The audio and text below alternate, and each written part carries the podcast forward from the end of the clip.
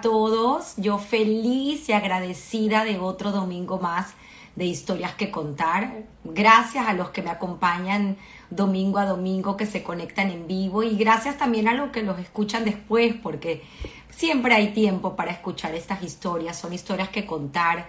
Eh, yo estoy fascinada, cada día me sorprendo más de tantas cosas que averiguo, de una comunidad tan linda en Venezuela, un país de los brazos abiertos, un país extraordinario que acogió a tantos inmigrantes en momentos duros y estos inmigrantes que construyeron e hicieron país. Así que hoy estoy feliz de tener a una invitada extraordinaria que tiene pues una historia que contarnos espectacular de sus antepasados, de sus abuelos, de sus padres y, hoy en día pues ella ya en el exilio también. Eh, ella actualmente vive en Madrid, en España, pero bueno, nos contará una larga historia interesantísima que estoy segura que todos disfrutarán. Acabo de proceder a la invitación de Gerda, por algún motivo no entró, vamos a probar de nuevo. Gerda, ya te estoy invitando, ya puedes entrar al live. Ayer eh, practicamos, así que no debe tardar mucho en entrar. Y bueno, yo de verdad que nuevamente agradezco, agradezco a todos por interesarse en estas historias y como siempre digo, aprender de, de cada una de ellas, ¿no? Porque siempre nos dejan lecciones de vida. Por algún motivo, Gerda no está pudiendo entrar. Gerda, te estoy invitando. Dice unable to join, no sé por qué. La otra vez practicamos y estuvo perfecto. Revisa si tienes el teléfono. Ahí estás, listo. Te conectaste, pero está al revés la cámara. ¡Uh! No me veo. No. ¿Será que tienes la cámara al revés o hay un problema de señal? No, nada. Si quieres, desconéctate y vuelve a intentarlo. Ya. Ahí estás, ahora sí. Al fin. Ahí está. Hola Tamara, buenas tardes. Buenas tardes para mí. Buenos días a lo mejor para la mayoría. Es así, estaba comentando a nuestra audiencia que en estos momentos te encuentras en Madrid, lugar donde vives actualmente y pues donde iniciaremos este largo recorrido al pasado para entender tu labor y entender pues lo que haces hoy en día a través de estos años de tanta dedicación en un trabajo increíble que fueron 28 años en el Instituto Nacional de Higiene, donde, como compartiste en tu biografía, eh, trabajó también tu querido abuelo Martín y tu madre. Así que tercera generación en el instituto. Yo estoy fascinada. Eh, le estaba comentando a la audiencia lo feliz que he estado esta semana de, eh, gracias a ti, haber podido leer pues tanta historia, documentos, unas cartas, inclusive postales en alemán que lograste traducir junto con tus hermanos. Eh, una historia maravillosa que, wow, toda tuya la cámara para comenzar. Yo voy a servir, como siempre digo, como una guía conductora, porque al final es tu historia. Y quisiera comenzar a lo mejor con la historia de Martín, porque es eh, fabuloso, tu abuelo, tu abuelo Martín Mayer, cómo este médico llega a Venezuela. Y bueno, toda tuya la cámara para que te presentes y iniciar tu historia y agradecida. Tamara, muchísimas gracias y gracias a la gente que nos acompaña en este excelente programa. La verdad que eh, creo que es un mérito enorme, enorme, enorme que tienes como conductora, que nos hemos ido conociendo a través de, de videollamadas y escritos, escrito para acá y escrito para allá, este, he, conocido poca gente tan detallista como tú para precisar historias que uno te cuenta. Realmente te admiro muchísimo y, es que me hiciste trabajar enormemente, cosa que te agradezco. Porque creo que mi historia, que, que me encanta contarla a través de ti, eh, eh, mi historia familiar, pero yo nunca había precisado tantos detalles, sino a través tuyo. Y, esa fuerza que tú me insistes, este, de verdad, de verdad, me encanta haberlo hecho y haber sentido de lleno aspecto a mi familia que yo no conocía. Entonces, en primer lugar, te quiero agradecer a ti por haberme seleccionado. En segundo lugar, quiero agradecerle a mi hermano mayor, que se llama con mi abuelo, Martín Mayer, que es el patriarca hoy en día de la familia, del clan Mayer, porque por haber guardado tanto tesoro, tantas cosas preciosas y hermosas que no cabían en, su mesa del comedor ahora en Miami, que yo tuve la oportunidad de leerlas, que él las tiene todas custodiadas allá, que documentó tan plenamente mi padre y que, que realmente sirven como para que la saga continúe, sobre todo para las nuevas generaciones. Entonces, eh, pude de verdad verificar cosas que sabía, cosas que no sabía, cosas que descubrimos los dos, pero es porque él tiene esos tesoros y que Dios quiera los siga conservando per século. O eh, sí quiero comentarte algo que, que me sonó duro y es exilio. La palabra exilio no cabe en mí. Realmente no me considero, no me considero una exilada. Me considero una venezolana de pura cepa, de corazón, hija de inmigrantes europeos, y que si bien es verdad que ya tenemos cuatro generaciones de migrantes, llámese mis abuelos, mis padres, mi generación y la de mis hijos. Pero yo todavía no sé dónde van a terminar mis días, no cierro el puente para Venezuela, no puedo cerrarlo de corazón. Desde acá sigo pendiente, ayudo cuando me lo piden, quiero serle útil a mi país y estoy feliz donde estoy. Estoy feliz donde estoy ahorita Creo que ya pues no hay nada contado ni seguro y no sabemos dónde vamos a terminar nuestros días. Estoy muy tranquila, muy en paz en España, pero no sé si será mi destino final. El tren de la vida sigue. Entonces quería hacer esta aportación. Para, quería hacer esta aportación. Ese gran amor que tienes por Venezuela, pues precisamente me parece grandioso comenzar con esa historia de tu abuelo Martín, porque con él comienza ese amor, porque al final él se salva gracias a esta invitación que le hace el gobierno venezolano, pero es un agradecimiento eterno, será en nuestras venas. Eso es correcto. Bueno, eh, quizás la saga familiar, sobre todo mía, porque veo que le seguí la vida a mi abuelo Martín Mayer. Yo no lo conocí. Él muere en el 51 en Caracas pero realmente eh, veo que su vida y la mía están muy cercanas en muchísimos aspectos.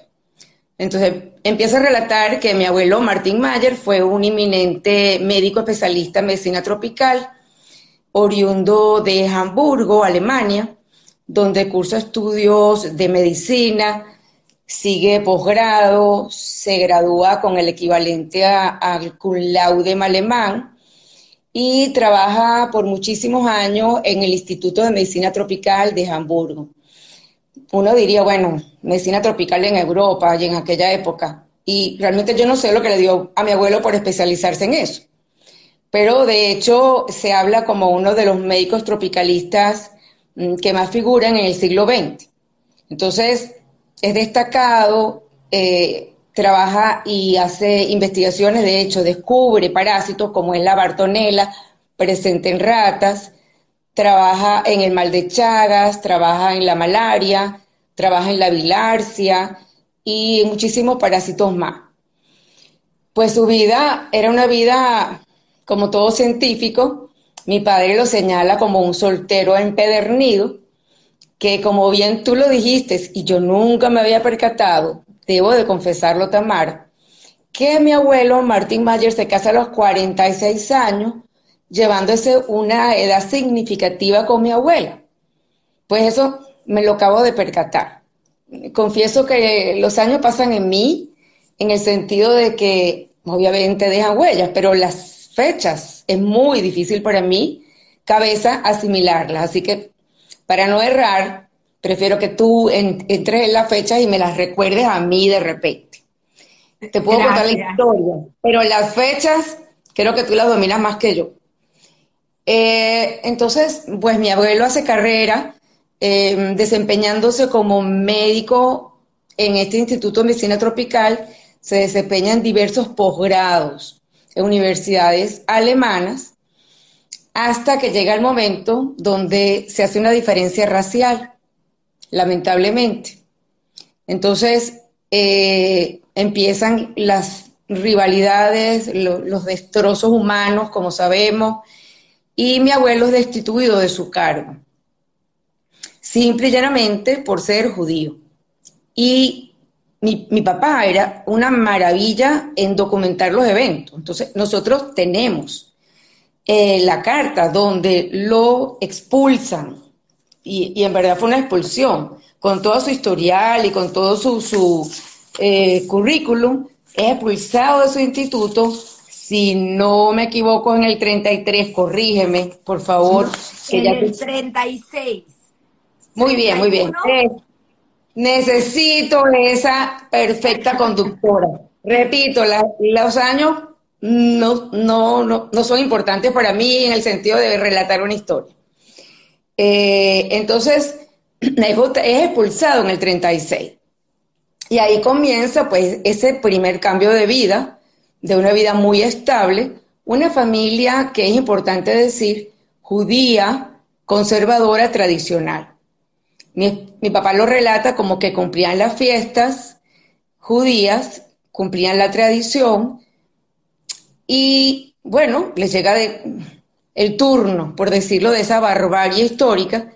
Y en el 36, pues tenemos la carta firmada Heist Hitler por el director del instituto, donde se, le dice que no puede seguir trabajando allá. Eh, allí comienza entonces, bueno, mi abuelo a pensar qué puede hacer y empieza a usar contactos de todo el mundo, de sus alumnos y profesores, alumnos de todo el mundo.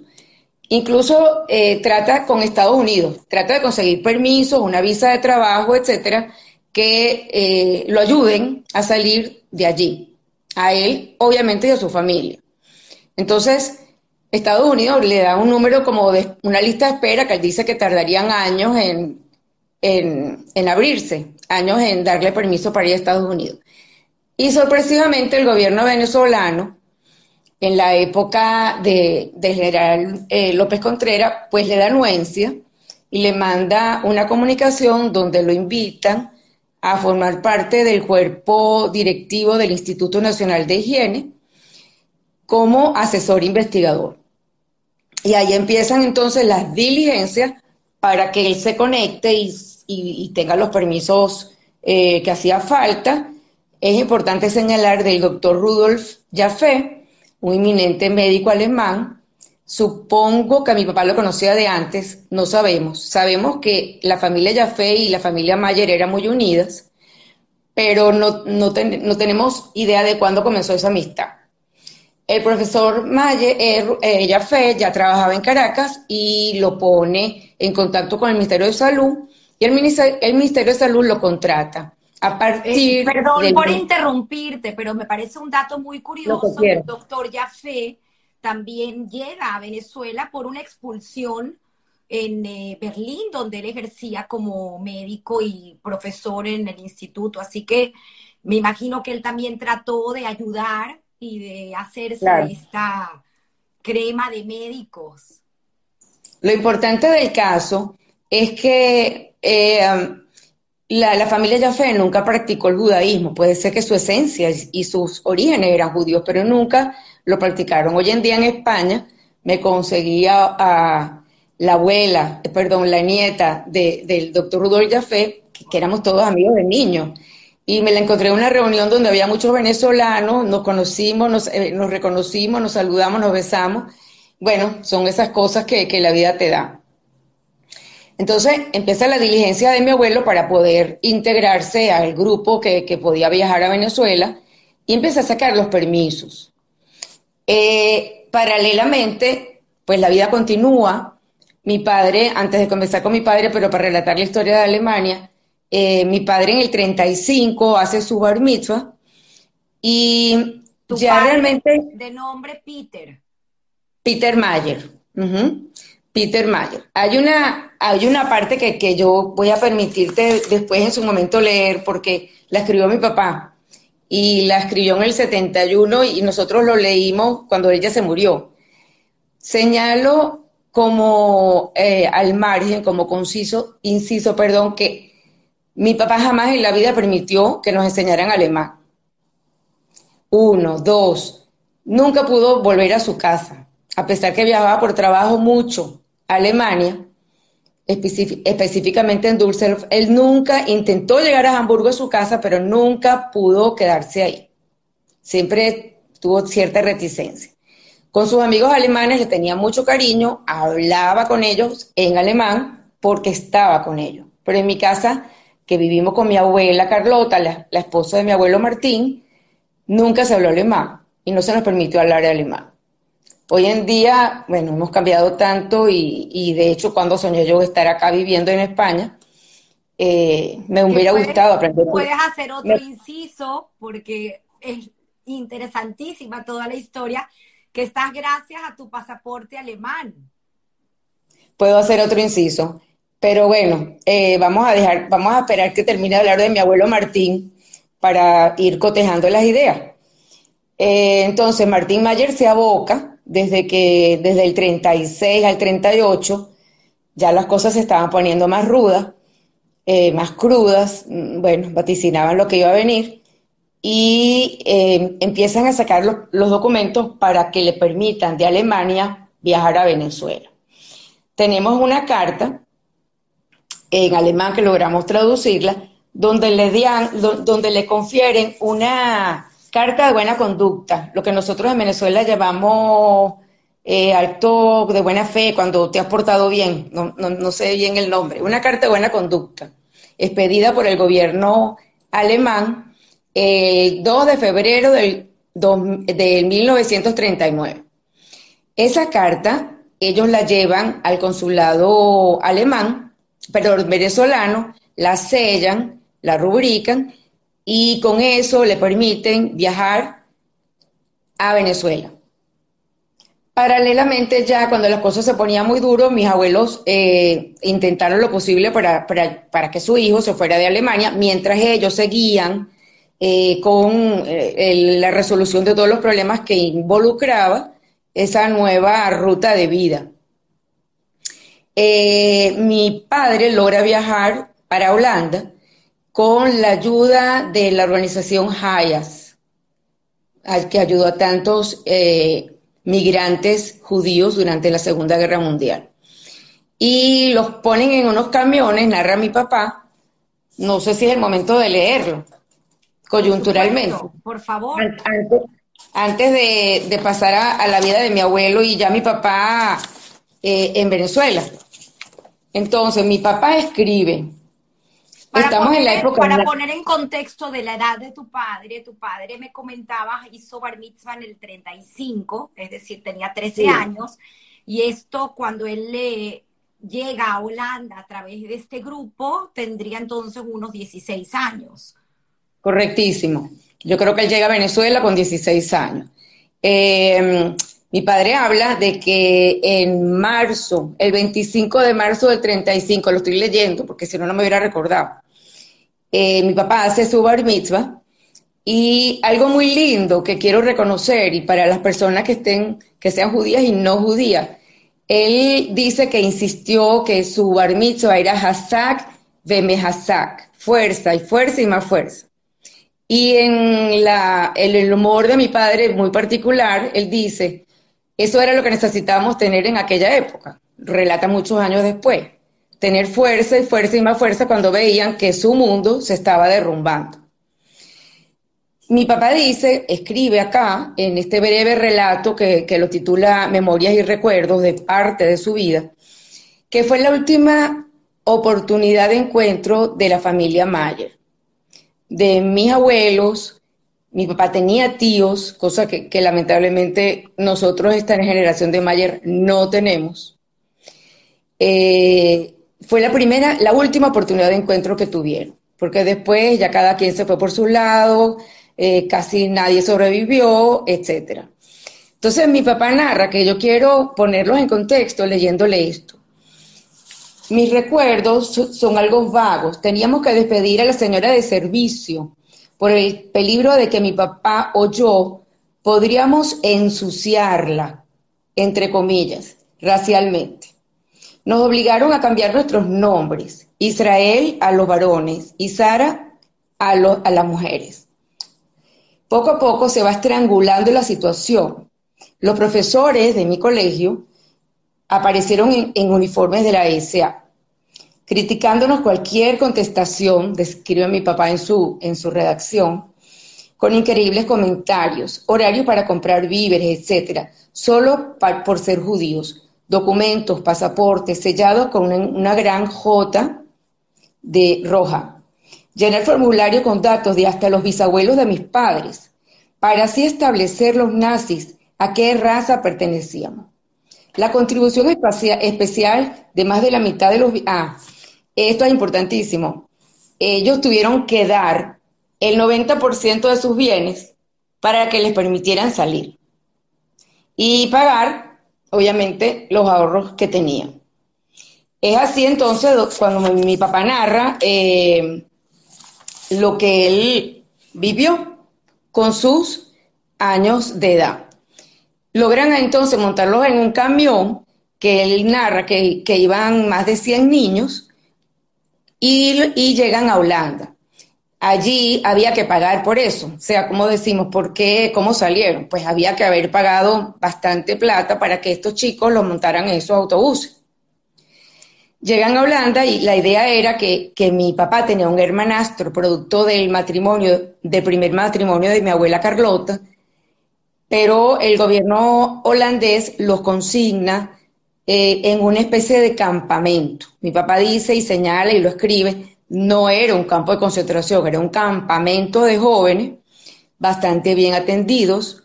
Allí tenían educación, tenían médicos, etcétera. Y em, pues allí viven bastantes meses hasta que mis abuelos, Carlota y, Martín, salen de, em, logran eh, arreglar todas las cosas en Alemania para ir a Venezuela.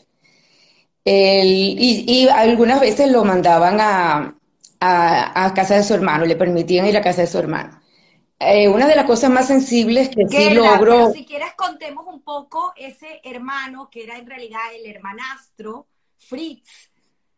Fritz. ¿Qué, sucede con él? Y el hecho de que, claro, esta abuela pues ya e, era viuda. Y por eso es que luego se casa con tu padre, con tu abuelo. No sé, no sé qué edad tenía Fritz cuando mi abuela se volvió a casar. Te soy sincera. Está documentado, pero no lo sé. Eh, Fritz y mi papá tenían una relación muy linda. Fritz, dice mi papá en, textual, ya le olía mal la situación, porque así, así hablaba, se expresaba mi papá, entre comillas, y así lo escribía.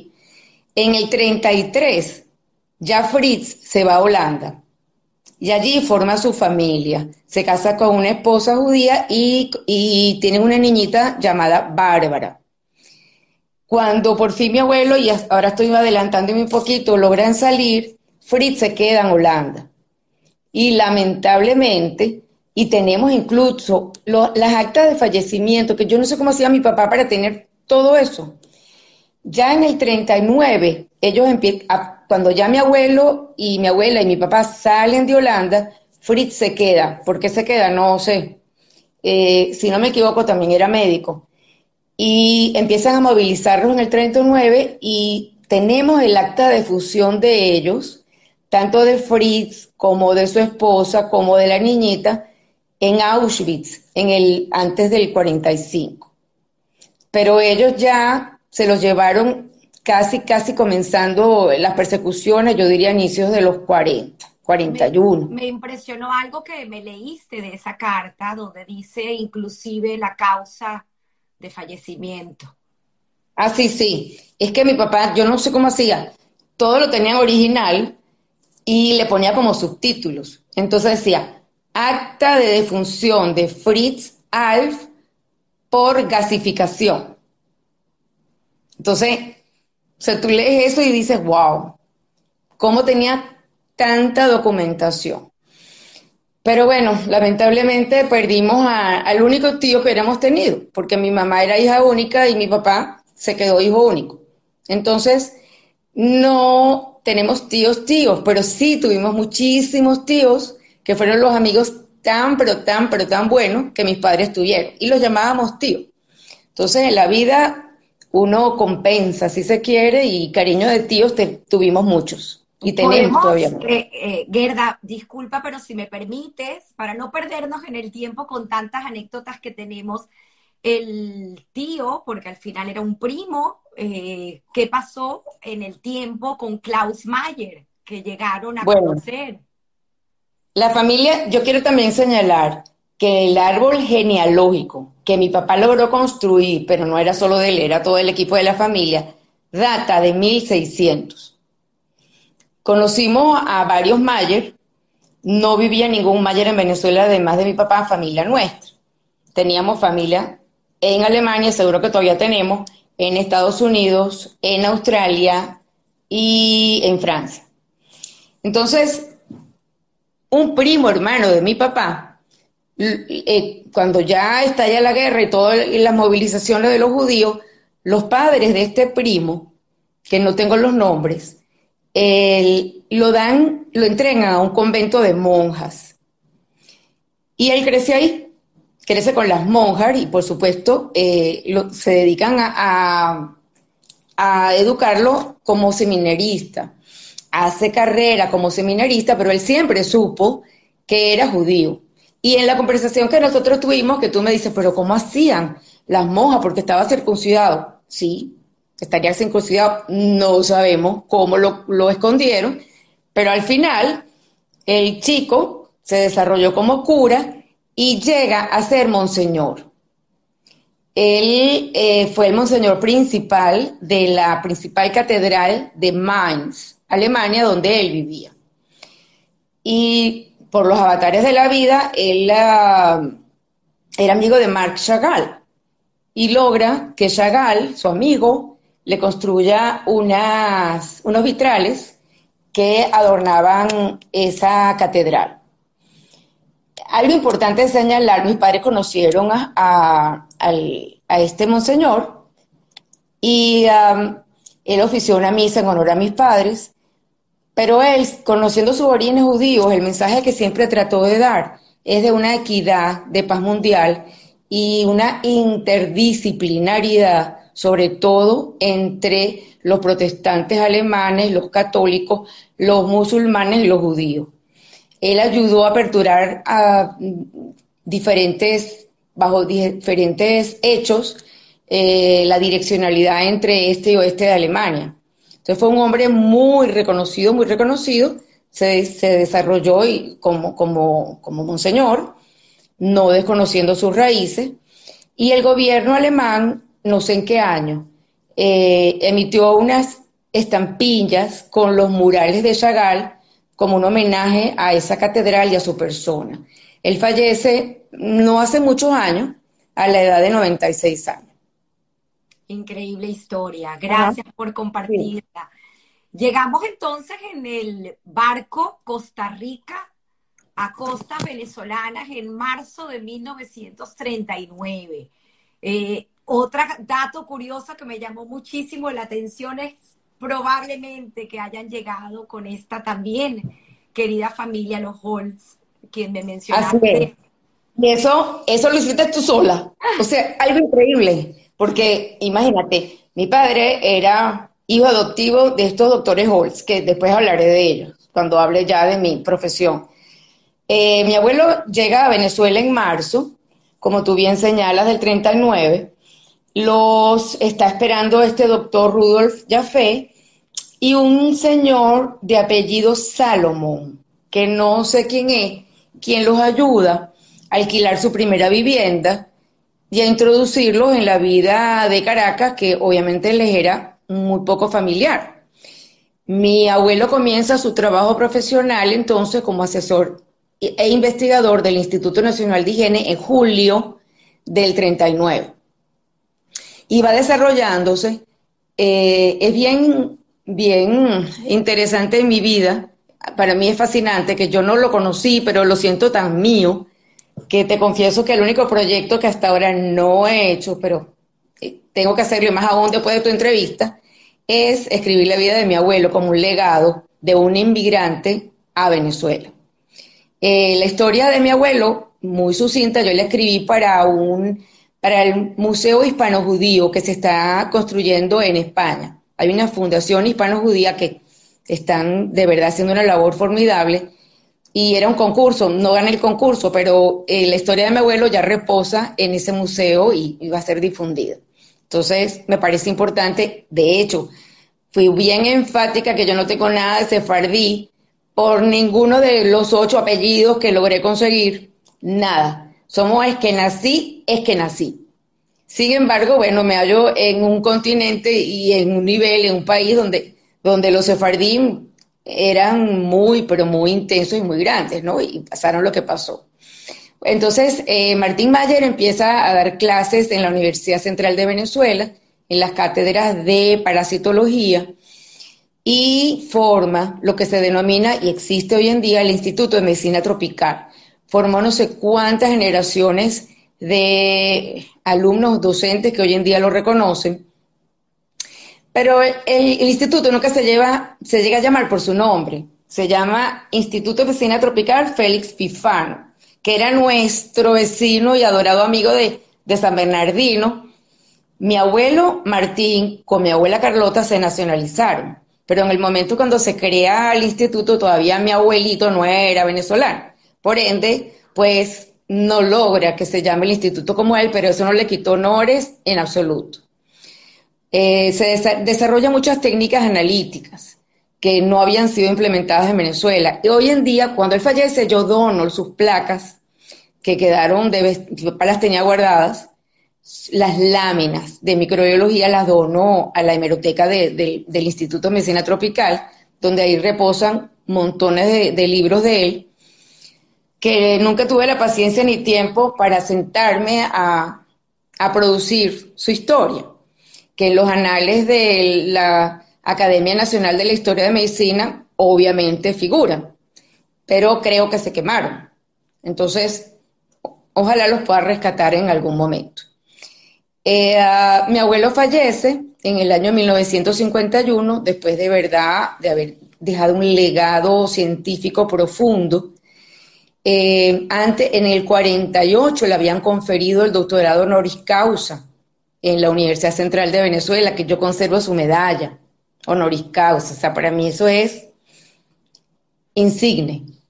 Y este, cuando fallece, lo, lo, le hacen un velatorio él está enterrado en el Panteón de, la Unión Israelita de Caracas, uno de los primeros, pero antes de ir a, enterrarlo, lo, velaron, le hicieron una ceremonia a su cuerpo ya en el Paraninfo de la Universidad Central de Venezuela. Entonces yo creo que, que mi abuelo de verdad fue feliz allí ayudando, como a él le gustaba. Qué bonito y gracias por haber compartido en tan breve, porque es bastante extensa la historia de los abuelos, mm. ¿no? Y bueno, luego ya continuaremos con Charlotte, porque ella le sobrevivió unos cuantos años después y tienes unos cuantos recuerdos con ella. Eh, Peter, ¿qué, ¿qué, hace Peter llegando a Venezuela? Bueno, déjame, te voy a interrumpir porque se me olvidó algo que creo que es importante. Cuando a mi abuelo lo votan, yo decía, oye, ¿pero qué hizo? que hizo mi abuelito que, que trabajó tantos años en, un centro de investigación importante. Entonces, cuando él lo votan en el 36, él empieza a trabajar en un hospital judío, que no dice el nombre, un hospital judío de Hamburgo. Y, y él lo que hizo fue preparar a los, em, a los futuros emigrantes de cómo cuidarse de las enfermedades tropicales cuando fueran a viajar a sus países, a sus nuevos países. Y algo que me encantó que mis abuelos no eran cayer, pero él les decía que eh, la cacherización de los productos y comer comida cayer era importante desde el punto de vista de la higiene alimentaria. Entonces, mira cómo era la, la manera de pensar de él. Qué interesante. Bueno, sí, la verdad es que me pareció muy interesante. Nunca había leído sobre eso, sino gracias a ti. Bueno, mi papá, mi querido, mi adorado padre, Peter Mayer, bueno, llega con 16 años al país, empieza a hacer pasantías. Él ya tenía como un preuniversitario. Él habla de un gimnasio que por los temas raciales lo tampoco puedo seguir yendo, pero ese gimnasio era como un instituto de enseñanza, que allá lo llamaban gimnasio, pero no era para hacer ejercicio. Entonces él habla de que él viene a Venezuela con un preuniversitario, pero empieza de aprendiz con la compañía Blom en Venezuela, los Blom de origen alemán, y, em, y, él le fascinaba todo lo que era la radiotecnología. Entonces comienza en, en una empresa como de, de radio aficionado, pero le pagaban un pequeñito sueldo. En su escrito, él dice eh, cuánto le pagaban, que yo no voy a hacer énfasis en eso porque obviamente no vale la pena, pero eh, bueno, dicen que, que al parecer yo me imagino que le pagaba un poco bien algo así, porque para la época no sé cuánto sabía. En todo caso, él empieza como este radioaficionado, entra en la compañía Philips, Philips.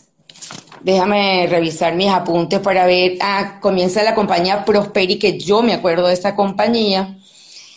Eh, finalmente trabaja en la compañía. El radio que, que se recuerda haber arreglado del general claro. ah. Ay, gracias, por favor. Viste, qué maravilla. Bueno, mira qué cosa.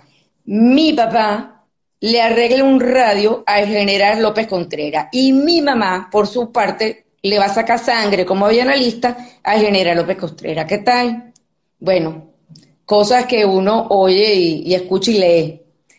En todo caso, eh, mi papá entra a trabajar en una compañía Tecnomat de representaciones de maquinarias, para eh, diversas áreas. Y por fin funda su propia compañía, no recuerdo la fecha, si la tienes a mano. 161, tengo aquí anotado. Eh, gracias, porque es que sin ti no puedo. Entonces, en todo caso, eh, la compañía Peter Mayer, compañía anónima, se crea en el, en el 61 y todavía está. Está en manos de mi hermano mayor quien después que sale al extranjero, hace su posgrado como ingeniero mecánico, empieza a trabajar con mi papá. Esa compañía se encargaba de maquinaria o brocas de perforación petrolera, en base y empaque de eh, productos alimenticios, cosméticos, medicamentos y paramédicos. Y realmente, bueno, pues mi papá se desarrolla allí, así hace su vida y nos permite a nosotros de verdad darnos educación y darnos una calidad de vida adecuada. Pero además de eso, mi papá siempre, siempre, siempre fue defensor de los derechos humanos. Eh, y allí se destacó en una labor comunitaria que yo considero fue enorme y nos dejó un legado inmenso. Por eso digo yo que es muy difícil despegarse, desprenderse para mí de Venezuela. Yo creo que yo heredé la, la vena de hacer el bien sin mirar a quién, de mi papá y de mi mamá, y además de mis abuelos. Pero la verdad es que mi papá hizo una labor comunitaria muchísimo en la Unión Israelita de Caracas. No tengo los años. Fue secretario, presidente, pero sobre todo director de patrimonio. ¿Qué significa eso? Velar porque el querido edificio de la Unión Israelita de Caracas estuviera en las condiciones, tuviera todos los insumos para que todos los correligionarios pudiéramos estar allí. Eh, yo recuerdo que de toda la vida, eh, mis padres fueron muy estrictos en la comida, había que sentarse derecho, me llamaban la atención si yo cruzaba los pies, eh, si no comías bien te botaban de la mesa y te ibas a comer al garaje, etc. Una familia muy bella, muy bella, pero muy disciplinada. Y siempre lo llamaban en la noche, señor Peter, que se rompió un tubo, señor Peter, tenemos tal problema. Ya voy para allá, ya voy para allá. mi papá se paraba de la mesa de la comida o del almuerzo o de la cena y se iba a la unión a trabajar. Fue para mí muy emocionante porque mi papá le muere a los 75 años de un tumor cerebral de gran magnitud, no operable. Y realmente los, médicos, sobre todo los médicos americanos tan, tan sinceros, le dan un año de vida. Y ese año de vida es el que duró. Y ese año de vida para nosotros fue un proceso de digestión y él de arreglar las cosas para dejar todo listo, como en alemán que era. En dado caso, él le entregó su oficina de patrimonio, dijo, ya no puedo ocuparme de eso y ya en plenos cabales todavía quiero renunciar. Le hicieron un homenaje maravilloso, precioso en la Unión Israelita y pues la sala donde es la oficina de patrimonio, yo creo que todavía hoy en día se mantiene, ahí la plaquita Sala de Patrimonio Unión Israelita de Caracas, Sala Peter Mayer.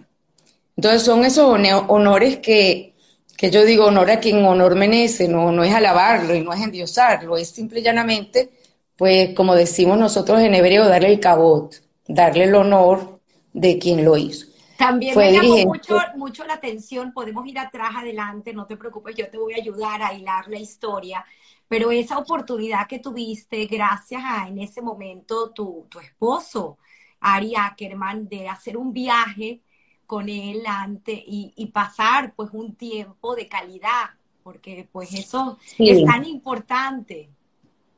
Mira, la verdad, y te agradezco que me lo recuerdes, fue, fue prácticamente una, una bella despedida, porque yo pienso que la relación mía con mi padre fue maravillosa, maravillosa.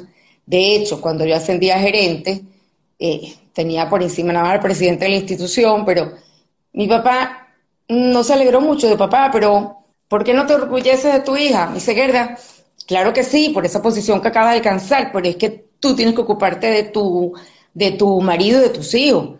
Pero es que mi mamá siempre trabajó, entonces yo ahorita quiero hacer lo que quiero, ya mis hijos están un poquito grandes.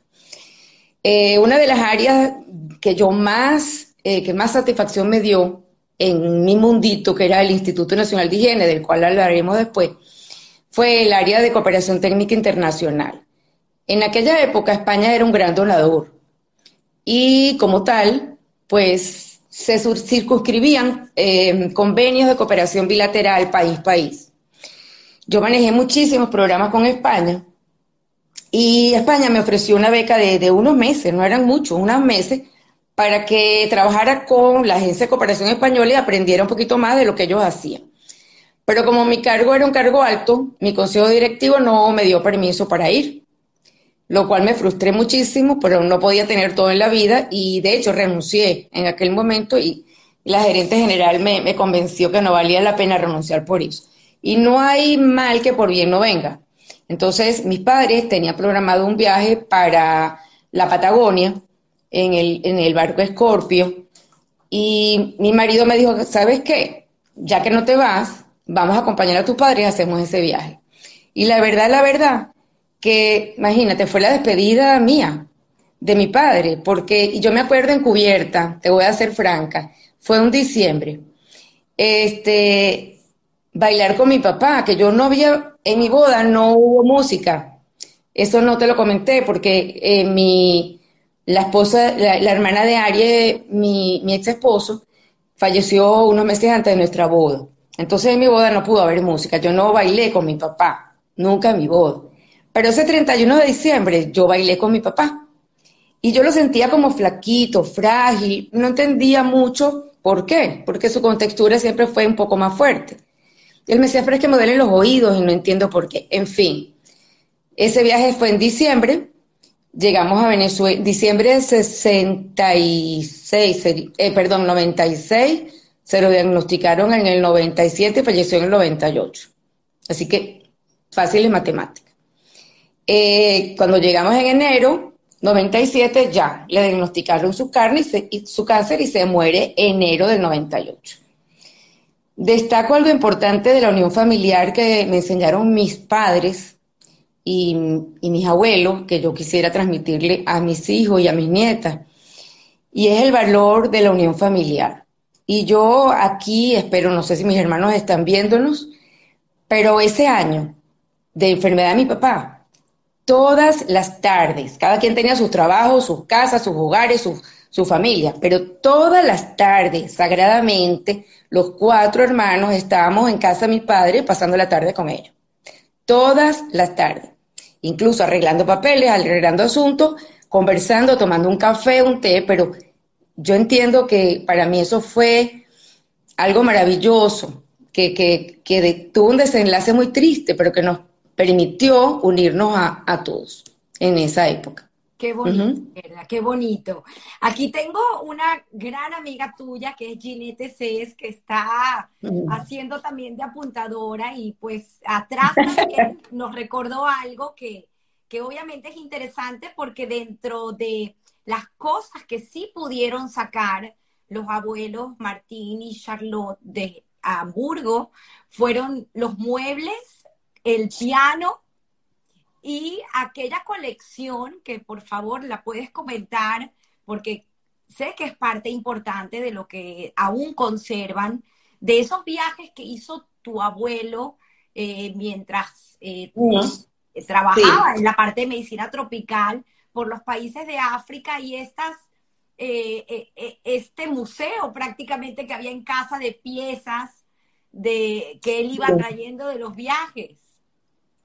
Bueno, yo pienso que mis abuelos fueron bendecidos a través quizás de la labor que hacía mi abuelo, porque fueron uno de los pocos judíos, primero, que lograron escaparse de esa persecución tan horrible y, del holocausto como tal. Segundo, que lograron, a pesar de haber dado el 90% de su patrimonio, les extendieron un permiso y Venezuela, cabe destacar que les exoneró el impuesto para traer los muebles que trajeron. O sea, que yo creo que todo se les dio con todo y que tuvieron cambiar de vida y etcétera, y pertenecer a otro mundo, a otro continente, pudieron sacar. Entonces mi, abuela, que, que, no he hablado con ella, pero de ella sucintamente, mi abuela siempre se destacó como una buena pianista y era enfermera, enfermera en Alemania. Ese piano que tengo entendido era un piano vertical Steinway, fue hecho a la medida y por petición de ella. Entonces, ese piano lo logran traer a Venezuela. Paralelamente, mi abuela había acompañado a su marido a todas las expediciones por Asia, África, Oceanía, y o le daban regalos, yo no creo que fueron comprados, le daban objetos que reposaban todos en una vitrina que mi papá la custodiaba, tenía trancado eso con llave, nosotros no podíamos meternos allí, pero sí lo sacaban a veces para aleccionarnos a nosotros de su procedencia.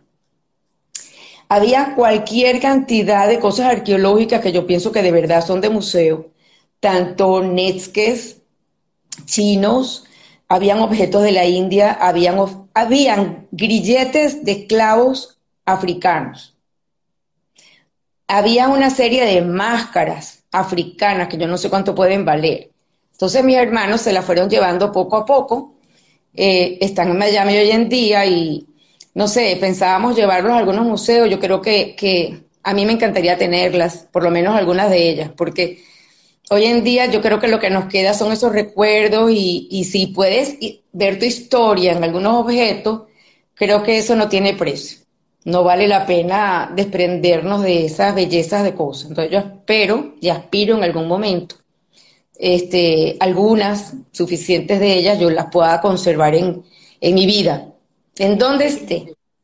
Y dato curioso, el hecho de que la abuela Charlotte tocaba piano, entre otros, con el conocido Río Reina en casa.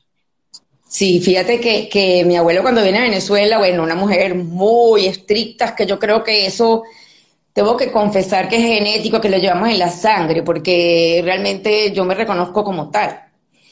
Y mi abuela eh, vivía en un apartamentito, yo cuando se quedó viuda, chiquito, en San Bernardino, al lado de la Crema Paraíso, los que me estén escuchando, de, que sepan de San Bernardino, y su piano estaba ahí. Entonces, ella formó el cuarteto Río Reina, pero era una, camerata donde ella tocaba el piano, estaba Billy Mager, estaba un señor Spetzel y Río Reina. Entonces, con refresco, invitaban a algunos amigos y hacían esos encuentros de música que le fascinaba y imagínate, además es importante destacar, mi padre nunca habló un español súper correcto. Daba discursos nacionales e internacionales, eh, comunitarios, pero su castellano no era como el de su madre. Mi abuela Carlota llegó a Venezuela, se metió en el venezolano alemán y corregía nuestra dicción, corregía nuestras palabras, corregía nuestra gramática. Entonces, y luego ella como enfermera trabajó como voluntaria en, el, en la Cruz Roja venezolana.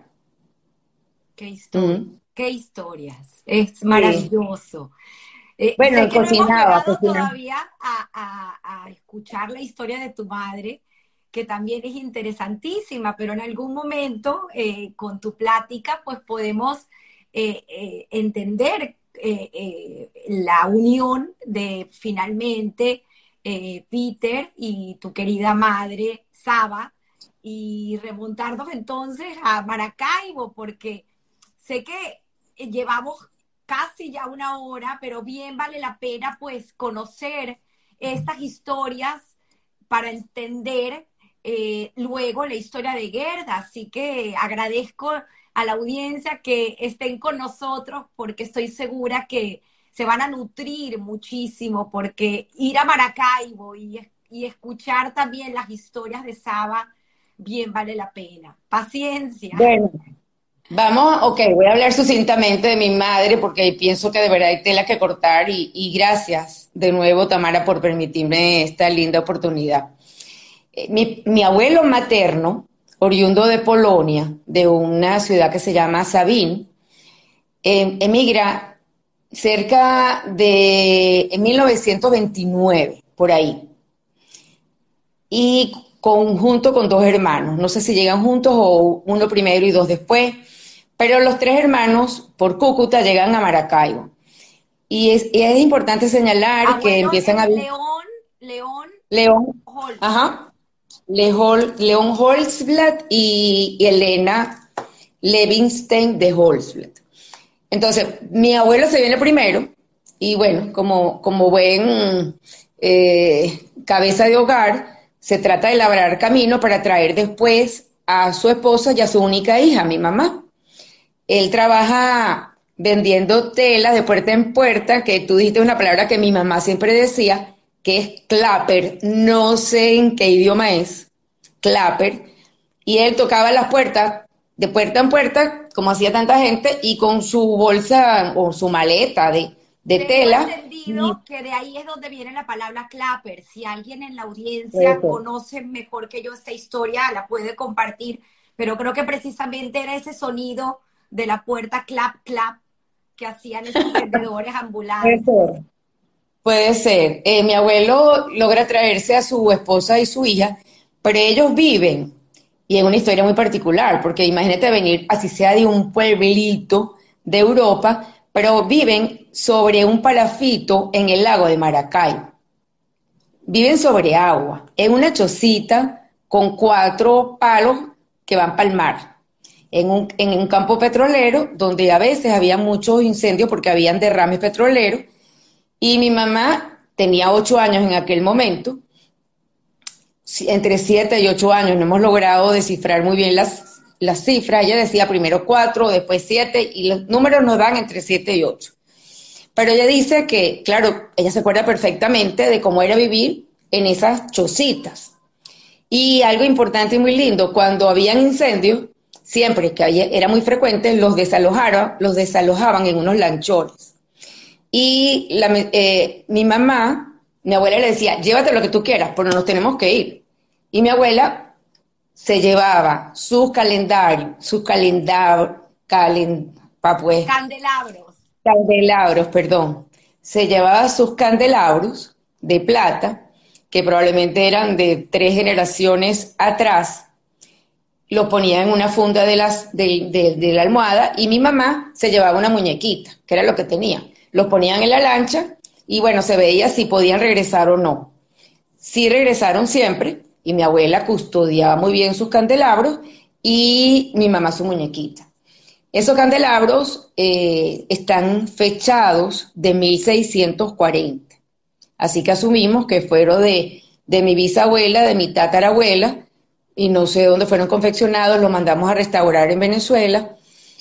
Y mi mamá se los dejó delegado a mi hija mayor, Loti, que hoy en día los conserva con muchísimo orgullo y yo espero que esos candelabros se queden en la familia Mayer y se perpetúen, se sigan perpetuando en generación.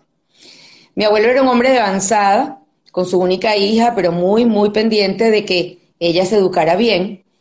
Y chiquitica apenas llegó, apenas aprendió el castellano o sin saber castellano, no lo sé, la mandaban en unos lanchones a tierra para que estudiara su primaria y su bachillerato. Y, mi abuelo contaba, y mi mamá, que eran puros hombres que iban a trabajar a tierra firme, y mi mamá con su mochilita.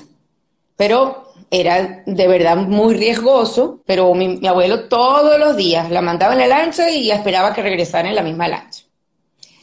Mi mamá termina su bachillerato y también muy de avanzada y de vanguardia, mi abuelo la, la trae para Caracas y la, para que ella estudiara estudios universitarios. Y consigue una casa judía donde alojarla, que le alquilaran un cuarto, un cuartico, y esa es la, la, amistad inicial, porque la casa era eh, de la mamá de, de la abuela de Rosita Veracha, que vivía con su madre, que es mi hermana de hoy en día, una de mis hermanas de las vidas benditas, y mi mamá ya entabla amistad con Clara Veracha, la mamá de Rosita. Empieza mi mamá su estudio en, en el mismo instituto donde trabajé yo y mi abuelo. En aquella época se llamaba laboratorio clínico, es la analogía a. Y de verdad, sorpresivamente, mi abuelo, sin saber que iba a ser su suegro, le da clase a mi mamá. Claro, mi abuelo y mi mamá no trabajaron tantos años como yo, pero cuando yo entré a higiene, yo no me había paseado por esos antecedentes. Entré por circunstancias de la vida, pero para que tú veas cómo la historia te, va conduciendo y te va llevando. Mi mamá, bueno, tuvo su, eh, tuvo su, ejercicio profesional, tuvo un laboratorio de, de diagnóstico y preparación de vacunas para alergia trabajaba con el doctor Samuel Eskenazi, muy conocido probablemente con muchísimas personas que nos oigan, y ah, se retira una vez que mi papá fallece. Y se dedica al voluntariado, este, como mm, su marido le había enseñado. Y trabaja muchísimos años. En la mañana iba al centro médico Yolanda Katz, que yo también trabajé ahí en la junta directiva, y en la tarde iba a la biblioteca de la Unión Realista de Caracas una mujer muy activa, yo pienso que con una personalidad avasalladora. La recuerdo todos los días de mi vida.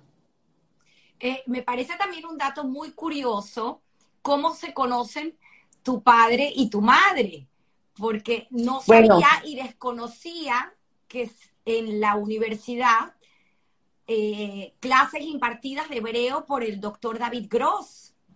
Así es, imagínate tú, y nosotros que tenemos a David Gross de, de director y al parecer mi papá cita que habían clases en la Universidad de Hebreo y ahí mi mamá y mi papá se conocieron. Pero también había la mueblería de los hermanos Luz Garten, que fueron muy, pero muy amigos de mis padres, eh, y hacían allí reuniones eh, de fin de semana, bailaban, jugaban, tomaban, etcétera, y bueno, ahí se afianzó esa relación. Yo pienso que mi papá era un, personaje y mi mamá también, pero los caracteres, uno hubiera dicho, no pega ni con cola. Y mi papá tuvo que bastante luchar por, por enamorar a mi mamá y porque mi mamá lo aceptara. Y de hecho, es verdad que mi mamá la mandaban para Cuba, en, ella, en, en aquella época una isla tropical preciosa, linda, bella y lujosa para que conociera gente de la comunidad judía de allá. Pero mi papá dice que, bueno, a, punta de poemas, de corsages, de flores que le mandaba, mi mamá dice que, que todos los días le escribía un poema diferente, todos los días. Entonces, bueno, terminaron enamorarse y mis abuelos, por supuesto, eh, había mucha diferencia sociocultural entre mis abuelos paternos y maternos. Pero quizás a lo mejor en aquella época eso prevalecía, pero al final, por supuesto, éramos una familia preciosa con los cuatro abuelos. que, que yo el abuelo Martín no lo conocí, pero, pero realmente eh, hacía muy buena unión. Y, una familia espectacular. De, bueno, mi familia está constituida, somos cuatro hermanos, Martín, Freddy, Enrique y yo. Eh, era muy cómico porque Martín y yo, que somos los mayores, éramos los mayores y los otros eran los chiquitos. Y los chiquitos eran tratados muy diferentes, comían a otras horas, con otra disciplina. Eh, ellos eran los chiquitos. Con el devenir del tiempo, creo que homologamos edades, pero fueron chiquitos por mucho tiempo. Qué interesante, qué interesantes mm. historias. Finalmente, pues como dices, ellos forman este maravilloso matrimonio y que tiene también muchas anécdotas, porque como me contabas, eh, eh, asistieron al colegio comunitario, vivían en, en, esta casa, primero en la Florida, luego en San Bernardino, porque es cuando fallece el abuelo Martín, y por eso es que tu hermano tiene el nombre de Martín, porque en los Ashkenazim pues no se ponen nombres de seres vivos. Eh, cosa, cultura general para las personas que nos estén escuchando que no son de, la fe judaica, para, que, para entender un poco, ¿no? La, la, ¿Por qué se llama Martín tu hermano? Y pues eh, esta casa en la que crecen también con la abuela, estos viajes a la colonia Tobar que me parecen increíbles porque eh, el hecho de que nunca quisieron hablar el alemán y sin embargo querían tener el, sentido de lo que era eh, ir a la colina de Tobar, una colonia alemana, eh, y disfrutar de las comidas. Fíjate que es curioso y particular, la verdad, verdad. Este, mi abuela paterna cocinaba en casa de mi mamá. Es de hacer notar que mi madre tenía muchísimos dones, muchísimos, muchísimos, y yo siempre he querido tener mucho de ella en mí, que la siento. Y uno de ellos era que mi mamá gerenciaba la cocina, pero no le gustaba cocinar, igual que a mí. Entonces, en casa de mi mamá teníamos a, nuestra querida Juana, que era como nuestra, nuestra abuela, que cuando mi mamá y mi papá se casaron, mis abuelos le cedieron a Juana, en el buen sentido de la palabra. Entonces Juana, imagínate, fue para allá, recién nacido, recién casado mis padres y nos crió a todos nosotros. Cuenta, en casa por mis favor, el, el, hecho de que había que llamar a Juana para que tuviera las papas listas. Bueno, eso, eso lo leí hace poco, pero yo me acuerdo que mi mamá me lo contaba. Mi mamá, de verdad, siempre, ella, estábamos muy bien cuidados, pero no era una mujer que se quedaba en su casa, igual que yo. Entonces mi mamá, como Juana no sabía leer la hora, y había que tener la comida lista como para que un señor alemán viniera a la casa y comiera bien. Entonces mi mamá tenía que llamar a Juana. Juana, por favor, mete las papas a, cocinar. Bueno, así hacía siempre. Eh, empieza a cocinar el pollo, etcétera, etcétera, etcétera. Entonces un buen día llegan a la casa y no hay nada preparado. Y, y mi mamá le dice, pero Juana, si yo te llamé. Señora Saba, usted no me llamó. Entonces mi papá dice, ¿a quién habrá llamado Saba para decirle que, que cocinara las papas? Pero eso demuestra que, que, mi mamá realmente era una mujer muy organizada, porque siempre trabajó y siempre estuvo en la casa para nosotros. Y, y yo considero que la vida de una mujer que pueda ser un poco independiente debe ser así. O sea, compartir su tiempo entre lo que a uno le gusta, lo que debe de hacer como esposa, ama de casa, madre, pero cumplir con todos esos roles. Entonces a mí me parece que ese fue el camino que yo cogí, el que yo vi en mi mamá y el que yo vi en mi papá. Qué historias tan interesantes y bonitas. Gracias por compartir. Eh, finalmente, bueno, haces tú esta eh, esta vida comunitaria, porque también al igual que tus padres, pues tienes una vida activa dentro de las em, organizaciones eh, comunitarias y eh, decides estudiar primero farmacia, que me llama mucho la atención, para luego entrar en este mundo de tecnología de alimentos. Si quieres, por favor, comparte esa historia y por favor, no te olvides de contar la colonia Tobar, que no lo hablamos. Ah, bueno, bueno, bueno, es que la colonia Tobar, de verdad, fuimos cuatro generaciones del mismo hotel. Este, yo también tengo mi reloj acá y estoy viendo la hora porque eh, quiero también hacer énfasis en, aspectos de mi vida. No te preocupes, pero, llegaremos, pero vale la pena porque esto quedará. Pero fue lindo, fíjate, porque si bien es verdad que no le gustaba hablar alemán, pero la colonia Tobar había que ir, le fascinaba la montaña. Mi abuela subía mucho cerro, tenía un bastón que hoy en día creo y espero lo tenga mi hermano, que tenía puros sellitos de todas las montañas que mi abuela había, había eh, caminado, sobre todo en Suiza, con su eh, eh, prima. Entonces, y con amigas del colegio. Ella se encontraba, creo que en Interlaken, con las amigas del colegio y subían cerro. Entonces, cuando éramos chiquiticos, chiquiticos, pero con una disciplina muy grande en ciernes y en nuestros hombros, había que subir los cerros con mi abuela. Entonces, monte para arriba y, y los cuatro. Nosotros, bueno, obviamente con agua, etcétera, chiquitico, monte para arriba y monte para abajo. Y así crecimos. Entonces, cuando nacieron mis hijos, pues también continuamos yendo para allá. Eh, comer la rodilla, porque eh, no sé, como que no, eh, parte de mi familia ha vuelto las raíces, entonces dejaron de comer cochino, yo, yo sí lo como y lo digo abiertamente y no por eso me siento menos judía o más judía, no, porque son estilos de vida.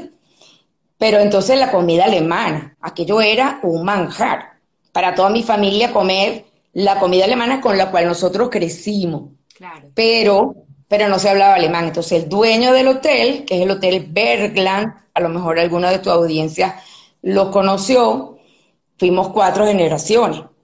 Y nosotros crecimos con, los hijos de los Bergland.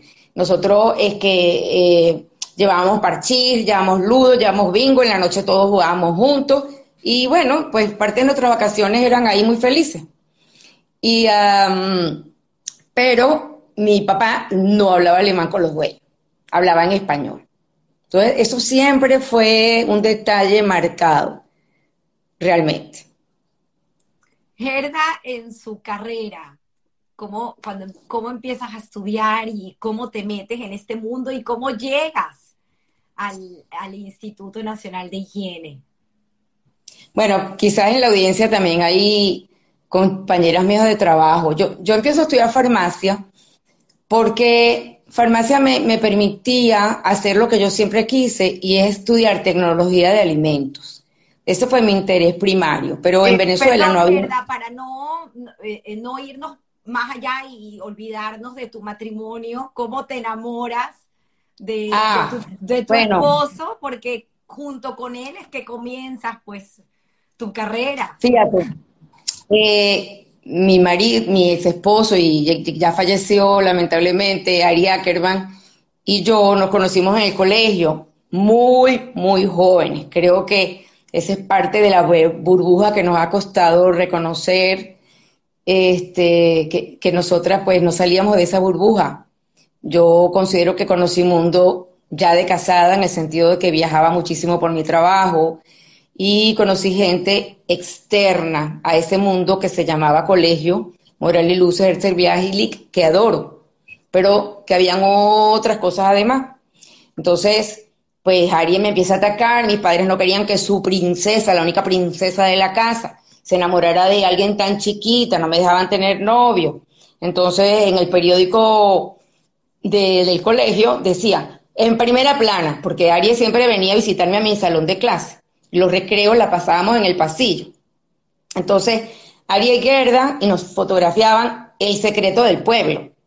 Decía la primera página en una de las ediciones, que llegó a manos de mi madre, que no sé cómo hacía para enterarse de todo. Cuando me jubilaba, cuando nos escapábamos, cuando salíamos y le decía mentirilla, que había salido yo con mi novio y tenía que inventar parejas y amigos porque no me dejaban salir sola con él. Y bueno, mira, fue una vida muy bella, duró 30 años. Eh, tengo dos maravillosos hijos, producto de ese matrimonio, Loti y Joel Ackerman. Tengo dos nietas maravillosas. Joel se casó en España, por eso estoy aquí yo. Y mis nietecitas Irene y Esther.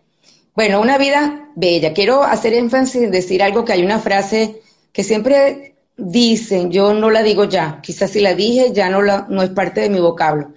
Éramos felices y no lo sabíamos.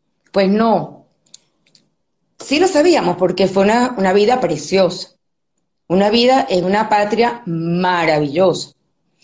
Si las cosas son ahora un poco diferentes, no importa, pero nosotros la vivimos, la disfrutamos y obviamente siempre la vamos a añorar. Que tengamos otros horizontes, otras fronteras, perfecto, hay que vivirlas, cada uno de nosotros donde sea que nos encontramos. Pero fuimos felices y sí lo sabíamos y sí lo vivimos.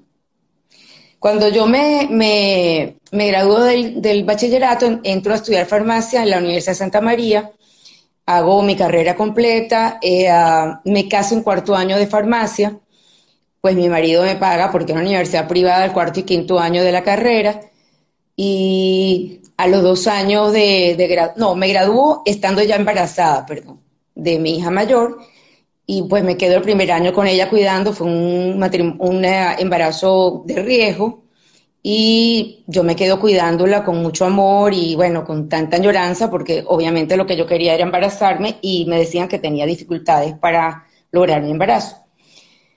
Y después empiezo entonces mi posgrado. Ya, ya, la casa me quedaba muy chiquita, adoro y venero a mi hija, pero yo necesitaba salir extramuro y empiezo a estudiar mi posgrado en Ciencia y Tecnología de Alimentos en la Universidad Central de Venezuela en la Facultad de Ciencias. Bueno, termino mi posgrado, eh, que ahí vale la pena una anécdota que ya te la comentaba. En mi posgrado, yo en Ciencia y Tecnología de Alimentos, en mi tesis de grado de maestría, yo trabajo sobre una planta acuática muy chiquitica que se llama Lemna minor, es una maleza acuática, y tenía dos tutores, el doctor Asher Ludin, judío de ascendencia china, y un ecólogo muy conocido botánico de la Universidad Central de Venezuela, el doctor Justiniano Velázquez, ambos ya fallecidos. Y mi tesis entonces implicaba ir a, Suata, el embalse de Suata, no sé si las personas en Venezuela se acuerdan o conocen ese embalse, es un, una fuente de agua muy pequeña, un lago, que queda entrando a Maracay. Y a mí me habían asignado un técnico de laboratorio llamado Nemesio para que me ayudara porque yo tenía que pescar las matas y él se metía en el agua y yo desde la orilla con unos coladores especiales había que colectar kilos y kilos y kilos, llevarlos al laboratorio, procesarla, hacer una harina con eso y después entonces determinar cuántos eran sus nutrientes para luego probarla en animales, que en mi caso fue en ratas, a ver si servía como alimento para animales. Pero el cuento es que leyendo todas estas cosas, mi cabeza se prende un bombillo. El cuerpo de agua, en teoría, estaba contaminado de bilarcia. Y el técnico que se metía sin botas me decía, doctora, que, que aquí puede ser que haya bilarcia. Digo, señor Nemesio, sálgase porque... Y luego lo, luché y le dieron botas al pobre Nemesio para que se metiera y estuviera más vigilado. Pero mi abuelo, que tanto trabajó en bilarcia, y yo estaba haciendo mi tesis en un cuerpo de agua que se sabía contenía bilarcia.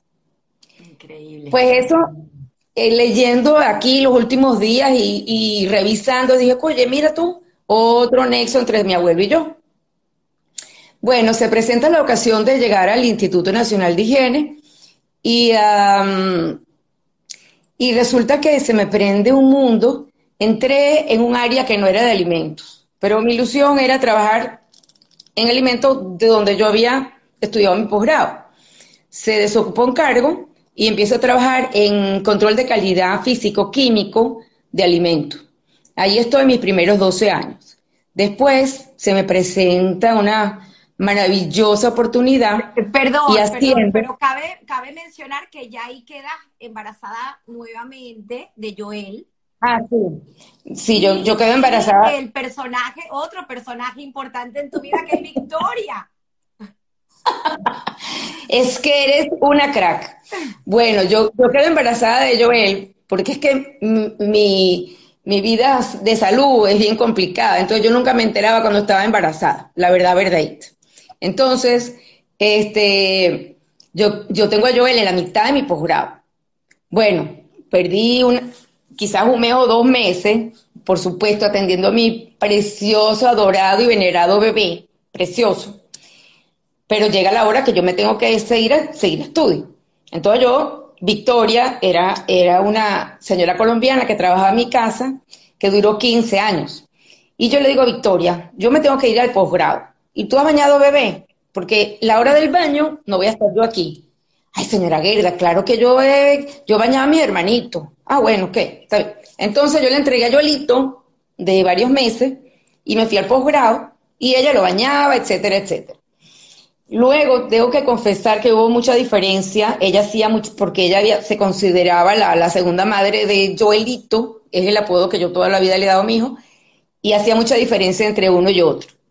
Pero ella vivió con nosotros hasta que mi hija cumplió 15 años y ella por modus propio, y yo agradecí porque ya la situación era bien difícil, se fue y bueno, ya estaban mis niños grandes, ya era otro cantar. Vale la pena reconocer esa gran labor que hicieron y nos acompañaron, ¿no? Esta Pero es que sin, sin eso, mira, sin eso no hubiera podido yo llevar la vida que yo llevaba. Y yo recuerdo muchísimo las palabras de mi mamá porque tanto como mi abuela materna como mis abuelos paternos, eh, perdón, al revés, mis abuelos maternos y mi abuela paterna se ocuparon muchísimo de nosotros. Y por eso mi mamá y mi papá podían trabajar los dos y viajar. Cada uno con una disciplina diferente.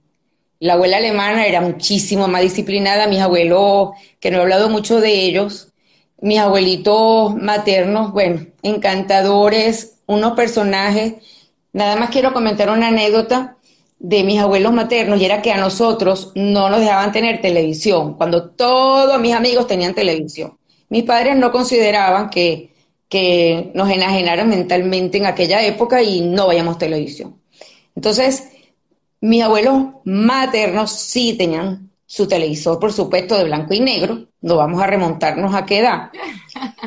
Y los viernes nos daban la oportunidad, un apartamento muy chiquitito, tenía muy chiquitico, pero dormíamos en un sofacito ahí pequeñito al lado de, la mesa del comedor y los viernes nos turnamos y uno de nosotros podía ir a dormir para allá. Entonces, mi abuelita cocinaba delicioso y nos encantaba su comida y luego ver el observador creole.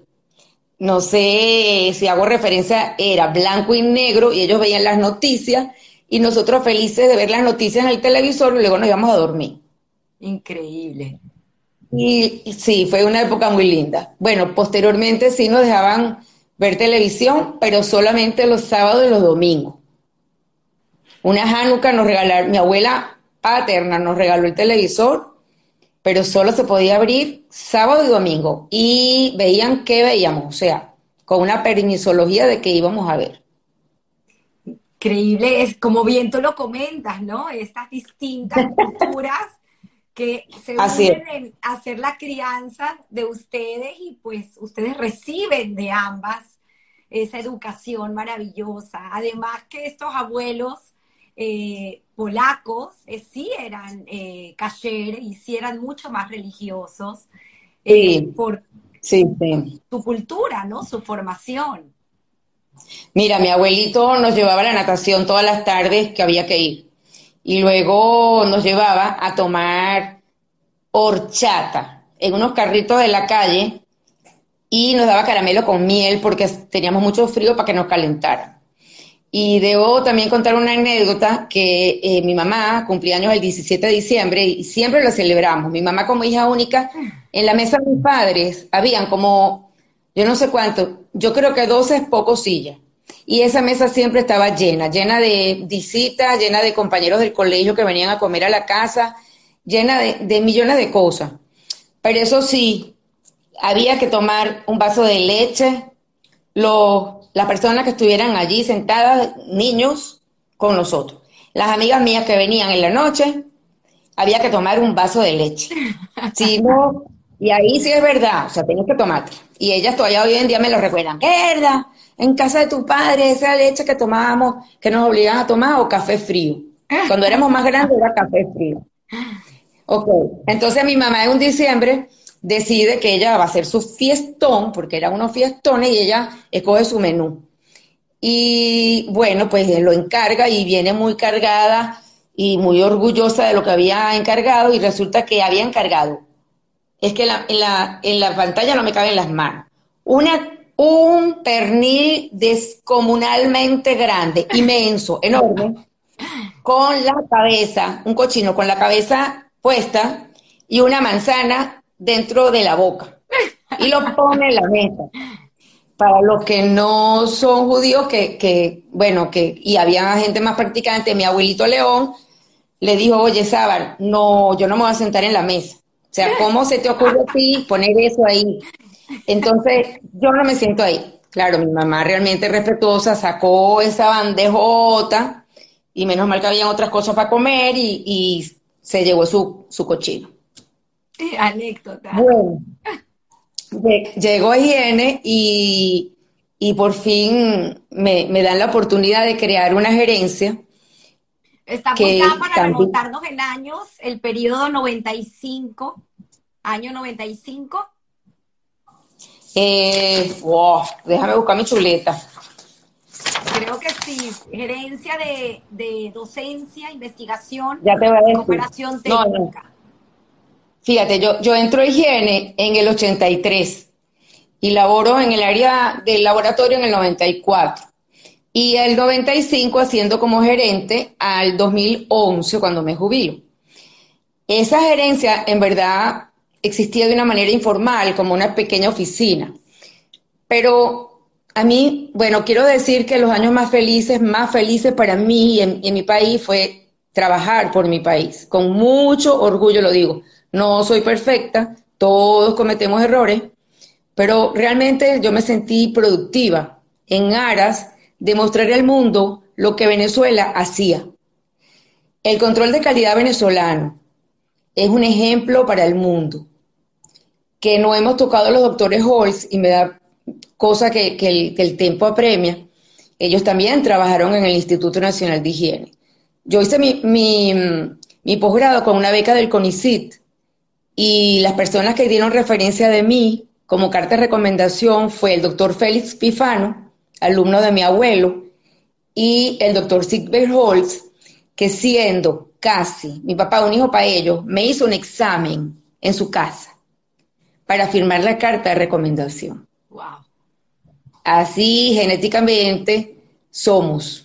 Yo no sé si yo lo haría, pero los alemanes sí. Entonces, me acuerdo como hoy, yo con aquel susto y me hacen un, un examen de conocimiento de farmacología que ni era mi área eh, de pertinencia y para él constatar de que yo era una persona seria. Bueno, eh, el año, eh, Venezuela realmente mostró al mundo lo que sabíamos hacer. Y una de las maneras que yo logré, y lo digo yo porque, bueno, me tocó, no porque lo inventé, ya existía, que eh, yo tenía un programa con la Organización de Estados Americanos para organizar estudios internacionales, cursos que, que Higiene daba y nos permitía traer becarios al país y le enseñábamos lo que sabíamos hacer. Así este, hubo cursos de control de calidad, alimentos, medicamentos, cosméticos, eh, bioterrorismo, terrorismo químico, biológico, eh, que, nosotros éramos una mina allí, o sea, ahí podía crecer de todo y había de todo. Y, y cómo nos custodiábamos, eh, cultivos celulares, etcétera, producción de vacunas. Eh, yo creo que en los años de gestión de estos cursos yo, logramos traer más de 350 personas al país, que hoy en día todavía tengo contacto con ellos. Nos mandamos comunicaciones en diciembre, doctora Gerda, ¿cómo está? etcétera. Y además hay que comentar que al principio yo decía, pide, pedir, pedir, pedir, pero es que también hay que dar. O sea, yo puedo pedir en un programa, pero Venezuela, ¿qué va a dar? Entonces, para mí Brasil es un continente. Y cuando yo fui a negociar con ellos el primer programa de cooperación Venezuela-Brasil, bueno, yo pedí, pedí, pedí, pedí, pedí, yo decía como niño bobo. Pero el segundo año Siete presidentes de instituciones brasileras viajaron a Brasilia para reunirse conmigo y pedir ellos de Venezuela. Y eso me llena de orgullo muchísimo porque definitivamente eh, Venezuela dio y recibió. Y eso es lo que yo llamo programas de reciprocidad.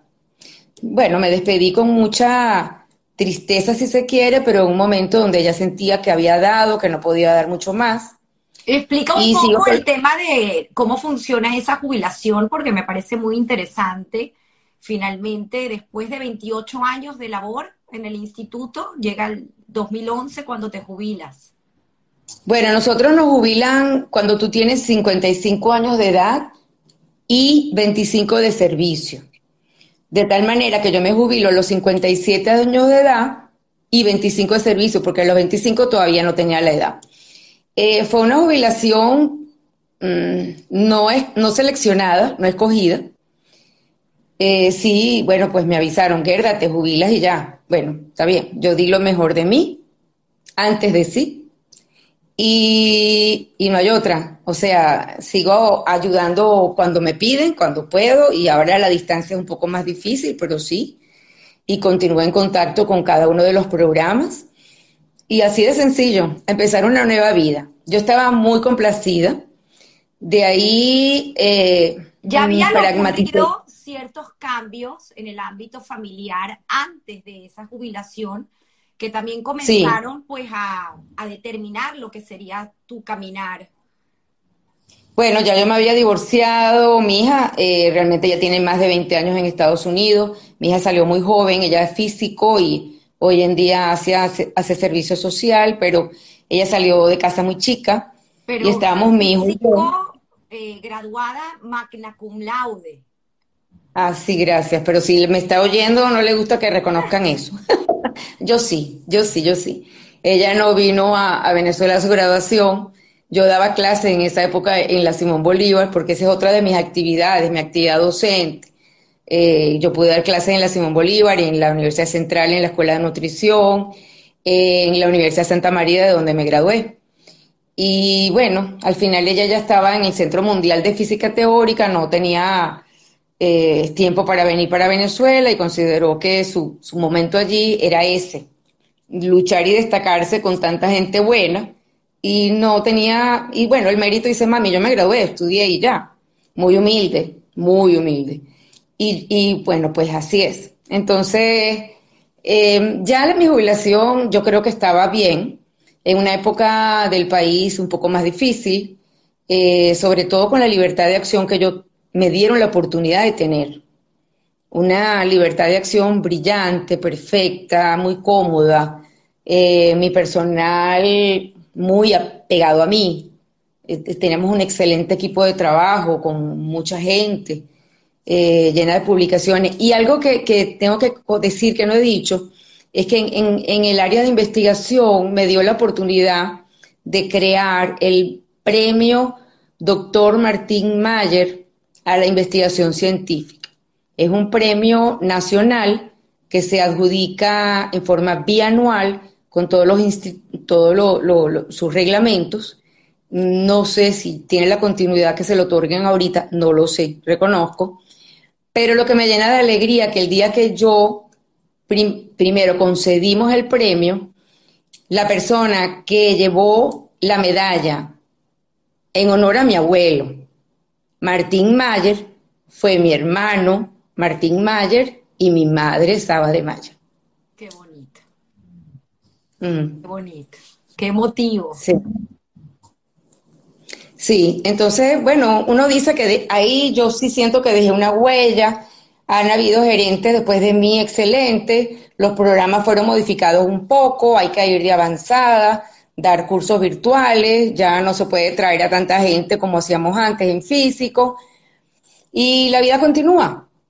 Y la vida continúa y es lo que hay que, entender. Y tu vida continúa de una manera sorprendente porque es cuando eh, redescubres tu vena artística y entras en el mundo de la orfebrería, cosa también en paralelo, porque ya entenderemos un poco qué es lo que hace Gerda hoy en día, pero esa parte de, orfebre y ese curso que realizas en orfebrería. Bueno, yo, yo me preparé, porque la verdad es que yo decía, Dios, me voy a jubilar, yo no sirvo de ama de casa, ¿qué voy a hacer? Eh, entonces, empiezo a tomar cursos de, alambrismo, que fue mi primera técnica, con, con, una persona de verdad muy humilde, muy humilde, y hicimos un grupo de que, que nos reunimos en, en, varias casas, pero yo sabía que yo quería de eso mi futuro. mis, mis amigas lo hacían como hobby, yo sí quería dejar en mí algo que me pudiera mantener, que debo destacar que soy muy mala comerciante. Tengo una vena artística, pero no sé comercializar prácticamente casi nada. Entonces, eh, empecé a desarrollar la orfebrería y las vendía en, en, bazares, sobre todo bazares navideños, en tiendas. Hoy en día lo hago como hobby, es una, un mercado informal, porque lo sigo vendiendo en España, tengo una tienda que me lo vende en Estados Unidos. Y ¿sabes por qué? Porque adoro las joyas, las adoro. Entonces, yo decía, pero como me gusta tanto usarlas y no tengo todo lo que quiero, pero no importa, voy a fabricar y yo las uso y se las doy a quien quiera. Entonces, la verdad que fue perfecto para mí. Eh, no sé, es un hobby rico y cuando alguien me pide algo me lo encargan me acuerdo una compañera, una anécdota, alguien me pidió un higiene en el instituto que yo las iba a vender para allá. Doctora Gerda, que quiero que me haga un conjunto, un, un conjunto que sea de zarcillo, en España le dicen pendiente, de anillo, de gargantilla y de pulsera, pero que sea todo rojo. Mm. Y yo digo, oye, eso me hace muy difícil, ¿cómo tengo yo un, un conjunto tan grande y tan pesado, rojo? Y le digo, permíteme mezclarlo con perlas o con otro tipo de piedras para atenuar el color. No, doctora, yo quiero rojo, todo rojo. Eh, sin, sin, entrar en polémica, simplemente por el gusto, yo, yo no sabía cómo hacer aquello. Total, que, que mezclé diferentes tonos de rojo. Y salió algo muy bello y la, la persona estaba feliz. Gracias, gracias. Y encima me lo pagaban por cuotas, no importaba. Pero bueno, hice feliz a alguien y eso para mí ya era bastante. Qué bonito. Por aquí comentan tus amigas, regalas más de lo que vendes, me consta. y luego preguntan cómo hago para comprar, luego tendremos que decir dónde podrán conseguir tus piezas. bueno, que me sigan que me sigan en Instagram, que tampoco ahí, ahí posteo cosas de coaching, que es mi nueva pasión, y, y de orfebrería. Entonces, que me sigan por mi Instagram, gerda.mayer, un placer. Gracias. Si alguien lo puede poner, por favor, para en el comentario, gerda.mayer, para que sigamos a, nuestra querida Gerda y podamos comprar sus piezas. Eh, este, eh, todo este tiempo, pues, eh, o te permite hacer este paso por España, donde ya vivía tu hijo Joel. Y es en España donde pues eh, cambia tu vida eh, drásticamente en un tiempo muy corto, donde descubres esta enfermedad que te acompaña por un par de años y donde también haces un descubrimiento importante de lo que son las amistades en tu vida. Eh, es un episodio, una época de tu vida donde tú, como bien lo dices, tomas lo mejor para aprender y al final te lleva pues a un desenlace increíble porque terminas siendo eh, coach para ayudar a pacientes con cáncer mamario. Eh, me parece interesante escuchar de ti pues este momento en tu vida y podemos entonces entender cómo llegas a España también con tu nacionalidad alemana, que es lo que te permite asentarte allí. Cosa que me comentaba fuera de cámara, que si el abuelo Martín supiera que ustedes tienen ese pasaporte alemán, volvería a morir. Bueno, mi, mi abuelo y mi papá, los dos. los dos. Yo creo que los dos. Bueno, eh, sigo continuando sobre mi vida personal. Eh, mi mamá muere el, el, 2 de marzo del 2016. Cuando mi mamá fallece, yo siempre oscilaba en mis viajes ida por vuelta, ida por vuelta, porque como única hembra y mis dos hermanos ya fuera, mi hermano mayor venía también y venía, teníamos que turnarnos. Y yo no me separé nunca de mi mamá, más de un mes, mes y medio. Pero cuando mi mamá fallece, estaba reflexionando cómo decirlo y, y me encuentro con el nido vacío. Pero con el nido vacío por falta de madre y no de hijos, porque ya mis hijos no estaban conmigo. Y teníamos una relación preciosa, no, no sentí el nido vacío con mis hijos, sí lo sentí con mi madre. Y em, en junio, estando en Madrid, empiezo con una molestia en un pecho, bueno, para hacer el cuento corto, hablo con mi radióloga, me dice, para Caracas y aquí te vemos, y bueno, tuve un cáncer mamario en los dos pechos, grado 4, muy fuerte, los cuales asumí y hoy en día, después de haberme especializado en coaching para cáncer mamario, lo, los entiendo mejor o me entiendo mejor. Eh, bueno, pues me tratan... que quisiste eh, tratarte en Venezuela. Sí, eh, uno, gracias a Dios, todavía tengo mi seguro internacional, pero yo quería mis médicos venezolanos, quería mi cama, quería mi país y mucha gente me tildó de loca, que cómo era posible. Bueno, mi hijo adorable me vino a cuidar dos semanas y el resto fueron mis amigas, las cuales quiero dedicar por lo menos un, un, tiempo corto. Este, fueron 16 quimio y 18 radio. No, fueron 16 quimios y 28, que, que es un mes. 28 radios. Entonces, yo escogí mi staff de médico eh, y utilizo la palabra apropiada porque aprendí con el coaching que tú no tienes el control de nada y más aún con la vida. No tenemos el control de absolutamente nada. Lo que podemos es, es coordinar, organizar, pero no controlar. Entonces yo decía, yo controlo quién me va a operar, qué sé yo. Bueno, hice mi staff, en mi operación estuvieron ocho médicos, cada uno de ellos escogido por mí pero porque yo coordiné, pero no controlé. Y eso me lo hizo ver una compañera de, mi curso de coaching. Y, de verdad tuve que entenderlo. Eh, bueno, pero lo importante que, que quiero hacer énfasis es en la amistad, porque la amistad es la familia que tú escoges y la amistad verdadera te acompaña todos los días de tu vida y hacen de tu vida una alegría.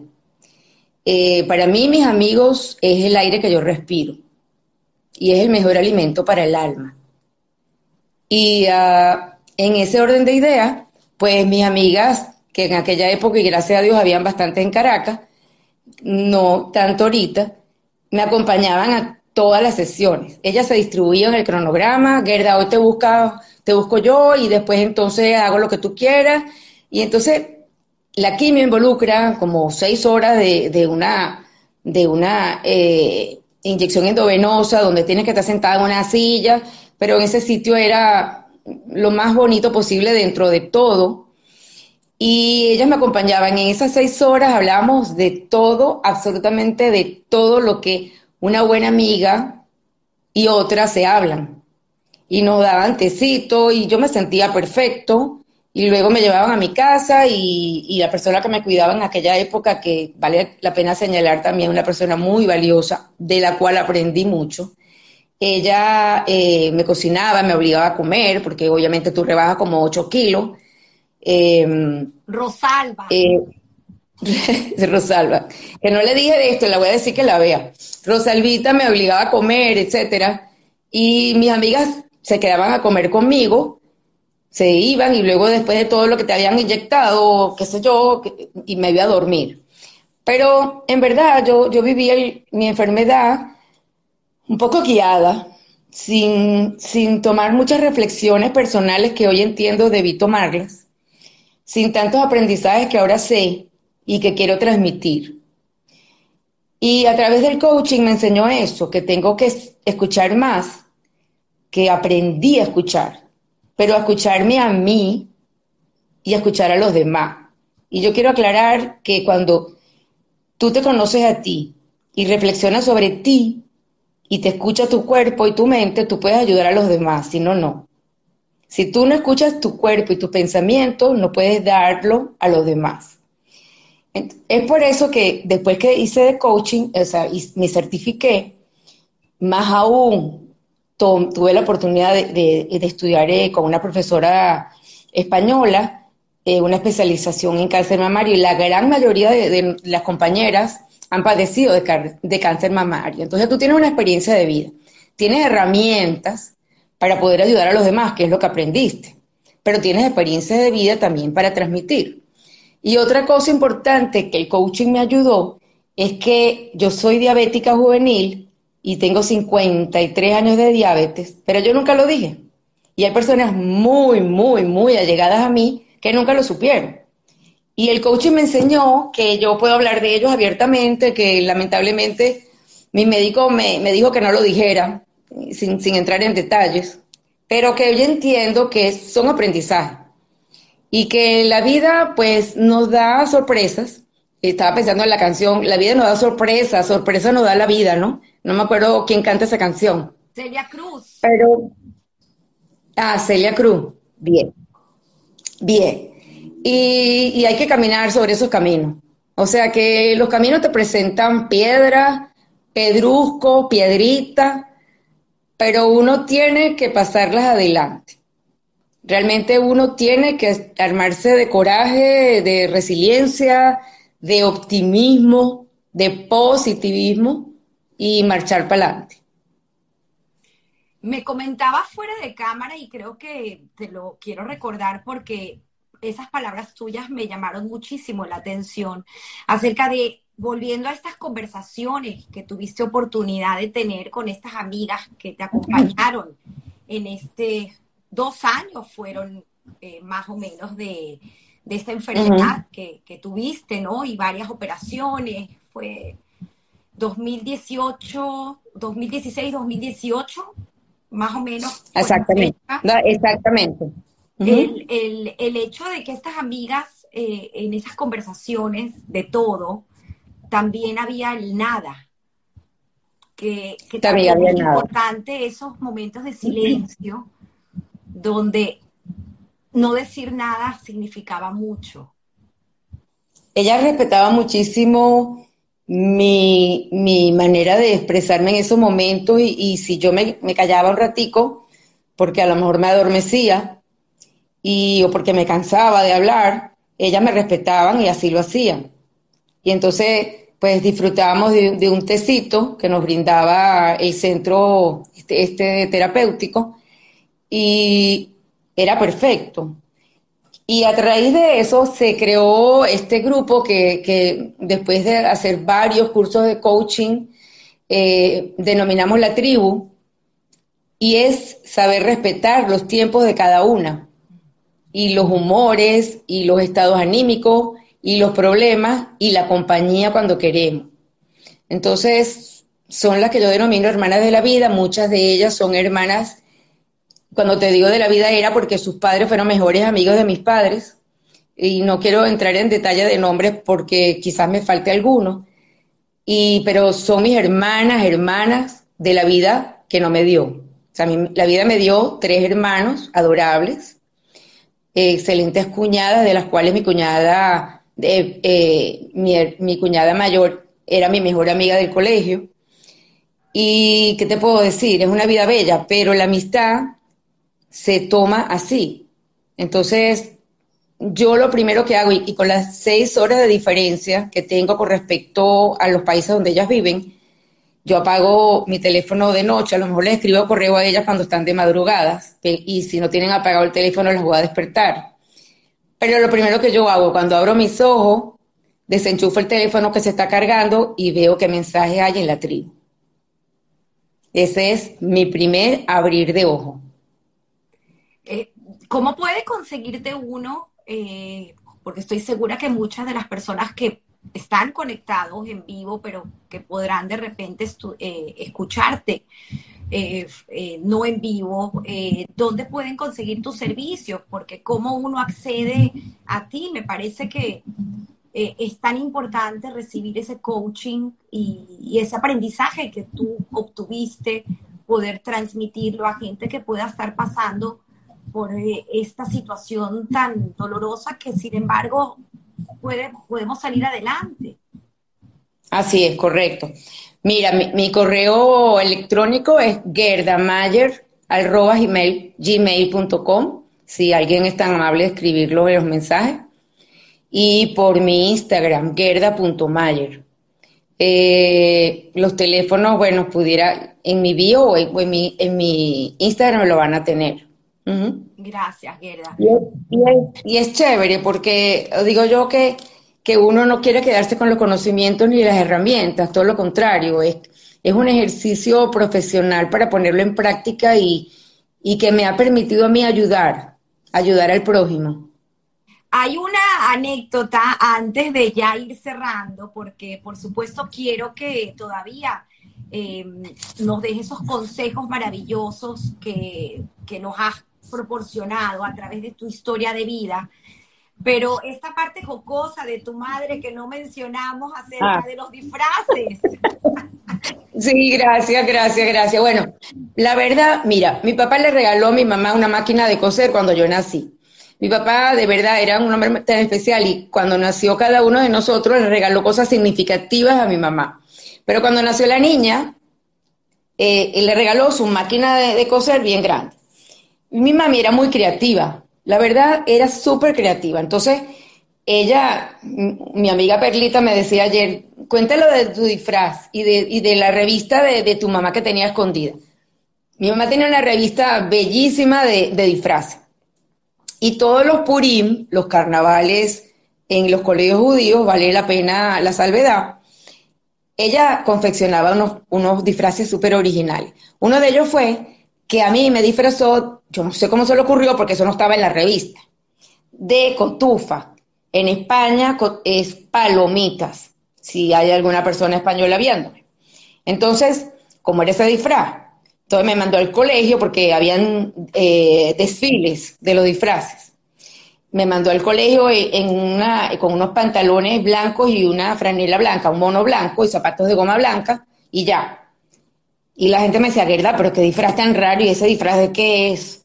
Ah, sorpresa, sorpresa.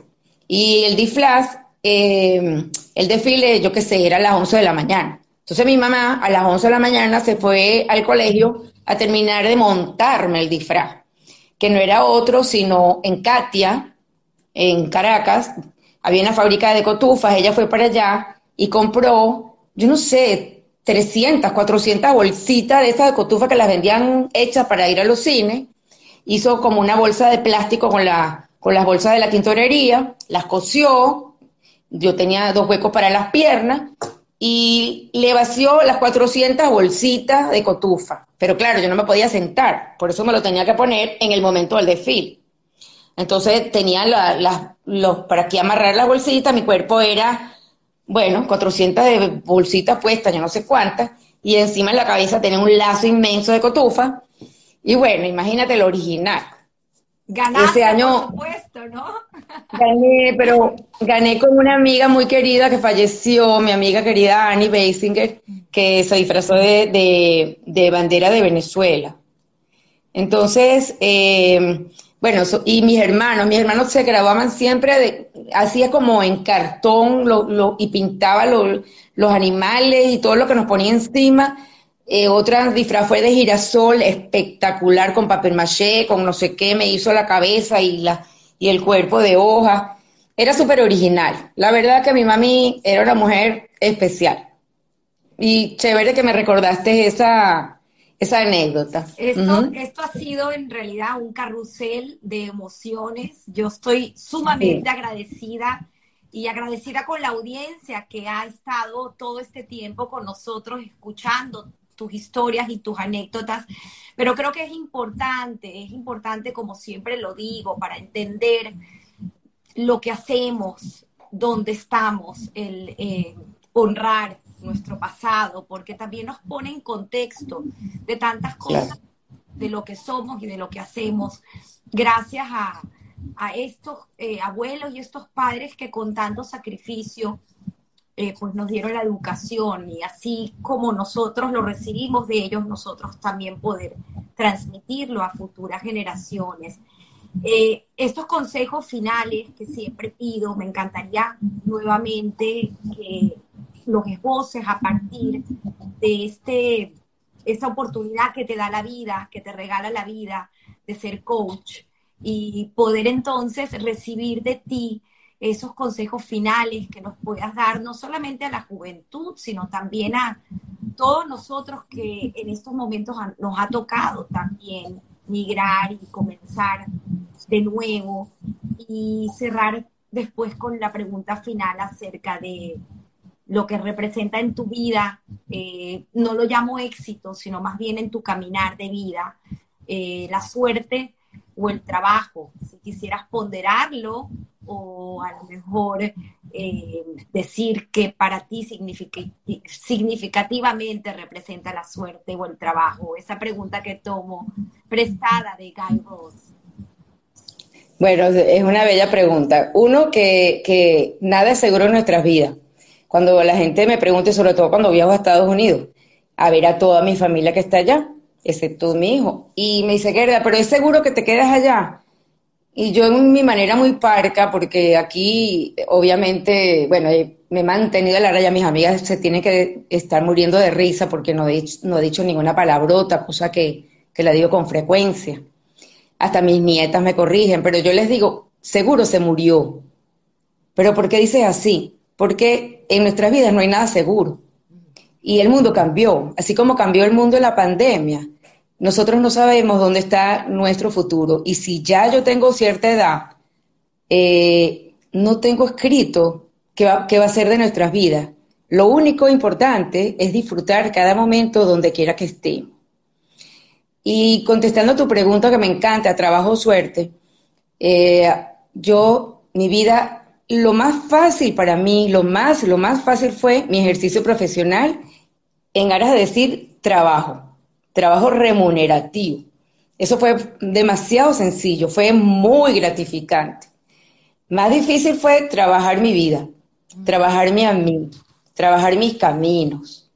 Y la guerra de ahorita no es la misma guerra de adolescente, la que se enamoró de Aries, la que se enamoró de un compañero maravilloso que Dios también me dio, la que emigró para acá, con una ideología y unas costumbres diferentes, muchas de ellas acá, y tengo que entender y reflexionar que pues no, es mi país.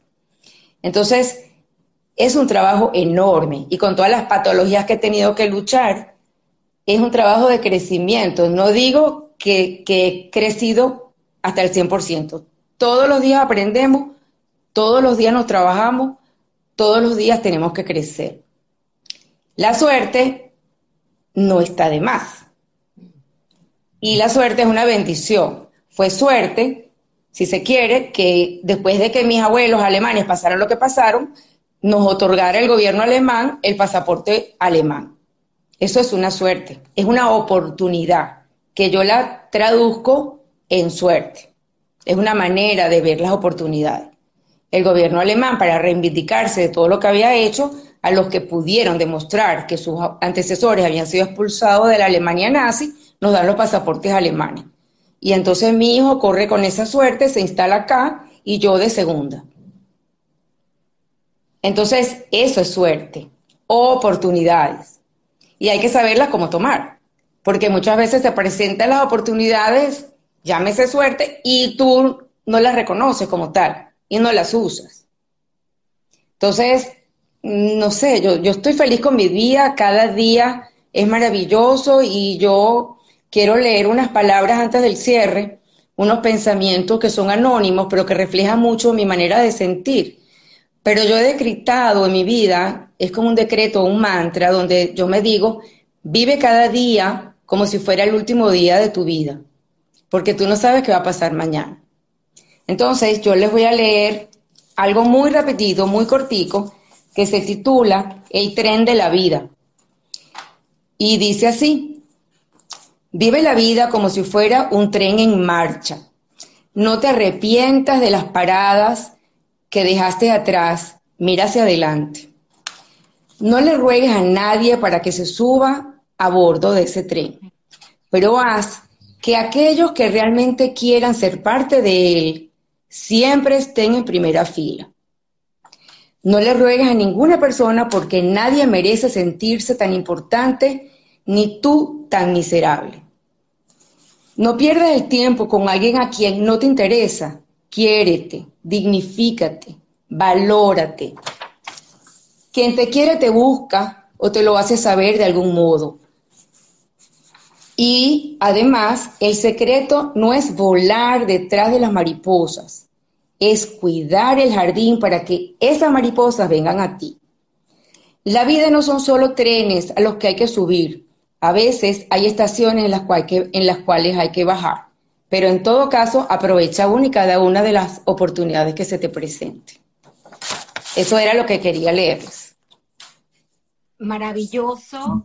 Eh, son palabras que obviamente me llegan a mí, al corazón, y estoy segura que la audiencia que tuvo la oportunidad hoy de escuchar tu historia y cerrar con este fabuloso escrito del tren de la vida, pues se llevan muchísimas enseñanzas, valores, principios, éticas, que al final es la prioridad de este programa. Agradecida, Gerda. Me corrigieron por ahí que la canción La vida te da sorpresas, la, aunque la canta Celia Cruz, es de Rubén Blades. Igual tenemos mm. que hacer esa investigación, pero gracias a esta audiencia maravillosa que está aquí presente contigo el día de hoy y que han disfrutado, pues obviamente, de estas palabras y de una mujer con una carrera increíble. Yo la verdad que me siento eh, honrada de haber sido la que conduce tu historia, eh, una persona realmente increíble y agradecida contigo. Antes de despedirme, quisiera leer algunos de los comentarios que la gente deja por aquí ofreciéndote tantas muestras de cariño. Eh, por aquí leo Ofra Batikov, me encanta el tren de la vida, mándala a la tribu, por favor, y por supuesto compártela conmigo para ver de qué manera la puedo yo también compartir con la audiencia. Mi mamá... La voy a poner en Instagram. Mi mamá, la nona, dice, excelente entrevista, gracias, mami, por escuchar, 93 años, gracias. Dice Simi Farache, bella reflexión y muy cierta. Vuelve a decir por aquí Cecilia Hedgecard, bella Gerda. Elion, Elinor Mayer, bellas, bellas más, bello más palabras. Dice Adriana Coriat, qué bonita reflexión, me encantó. Eh, Lina Roditi, gracias, eh, gran amiga de nuestra querida Gerda y gran amiga también de la familia, excelente.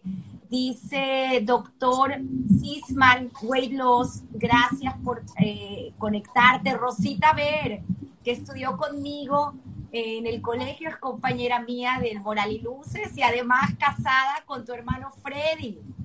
Descubrimientos que uno hace. Lunita 51 dice excelente. Eva Denat, excelente entrevista, muy emocionada, felicitaciones. Nuevamente, Rosita, gracias por todas las historias, espero verlos pronto.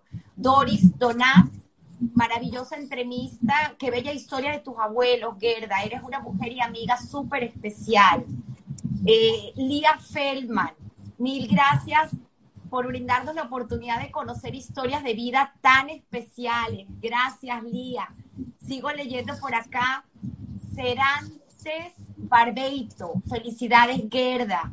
26, Lialap, muchos recuerdos de tu querida y recordada familia. Benjamín Schomstein, gracias siempre por entrar, Benjamín. Excelente entrevista. Conocí mucho a toda la familia, pero hoy me enteré de cosas extraordinarias. Bravo, Gerda, qué lindo. Dice Vivian Barcilay.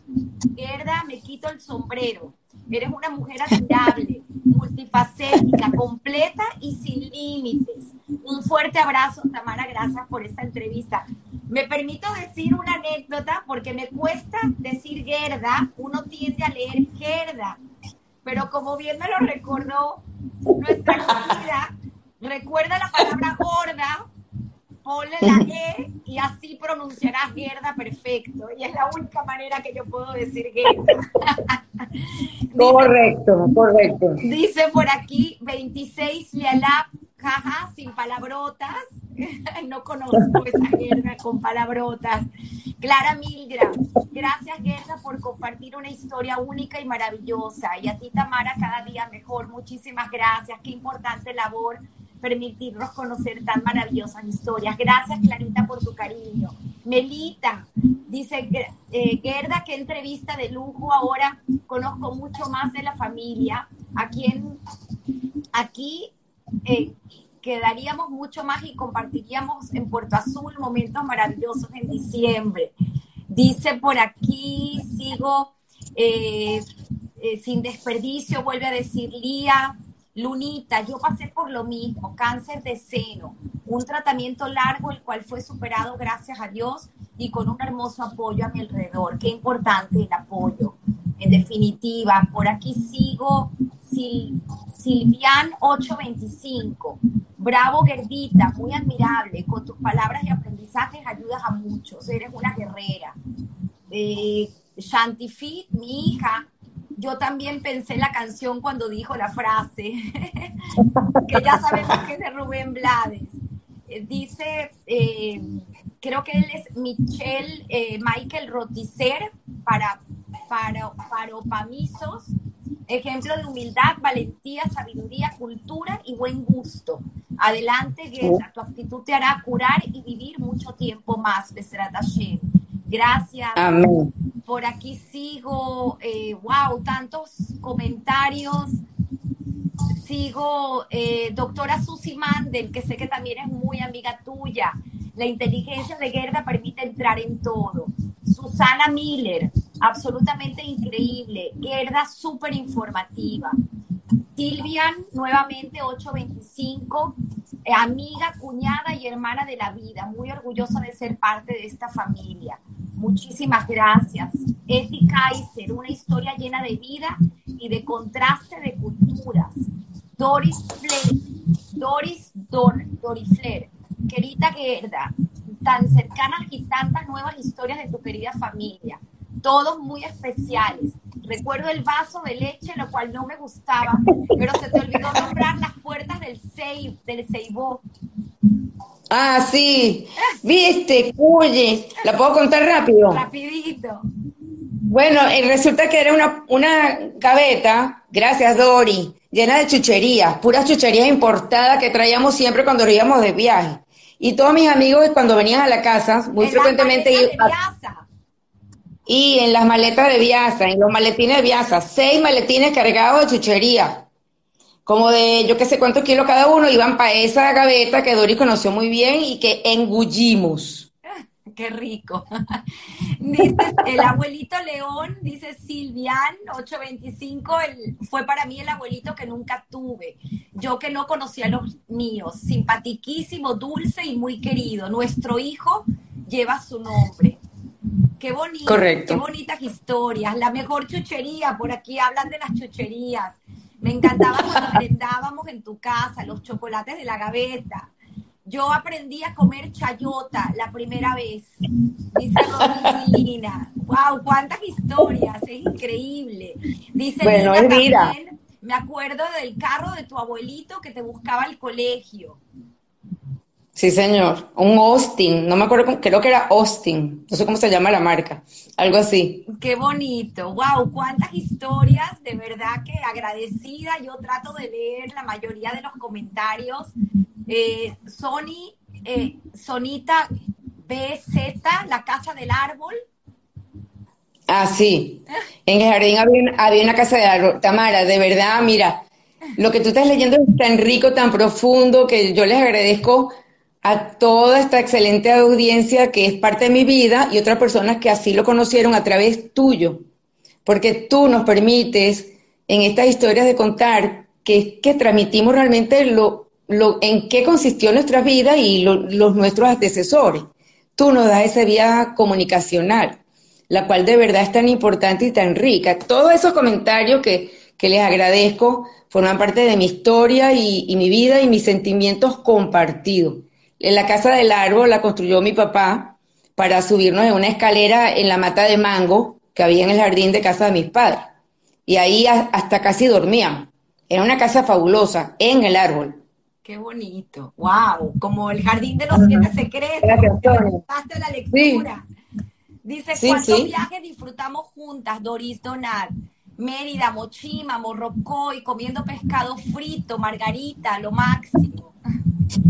Sí, señor. En definitiva, nos llevamos a Venezuela, dice, y sigue diciendo Dorita Darmont. Gerda es una mujer ah. hermosa que enfrenta la vida con audacia y elegancia. Eres única. Qué bonito, de verdad. Dora Katz, muy emotiva entrevista que me ha dejado mucha enseñanza. Nuestra querida Dora. increíble la capacidad de aprender y la capacidad de asombro que debe ser fuente de nuestra juventud eterna. Muchísimas gracias.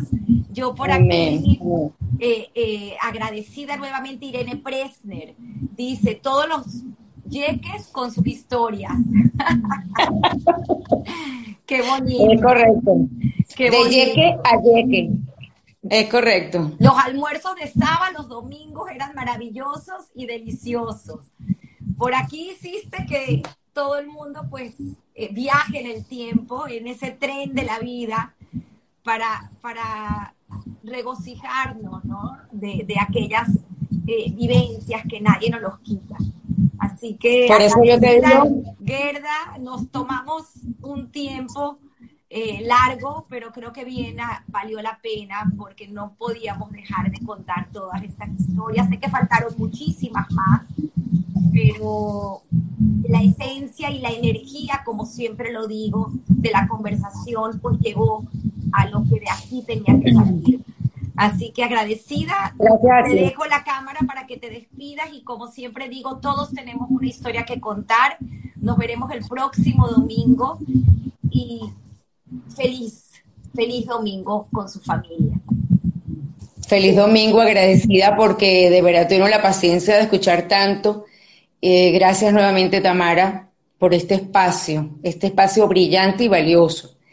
Y como les digo, fuimos felices y vivimos felices y seguimos felices. Y la felicidad está en cada uno de nosotros. Así que continuemos marchando por la vida eh, felices. Gracias, Tamara, por esta brillante oportunidad. Me hiciste trabajar y yo te hice trabajar a ti, pero fue para mí una experiencia maravillosa. Gracias, gracias, lo aprecio muchísimo. Feliz domingo, todos tenemos que contar. Abrazos. Agradecida.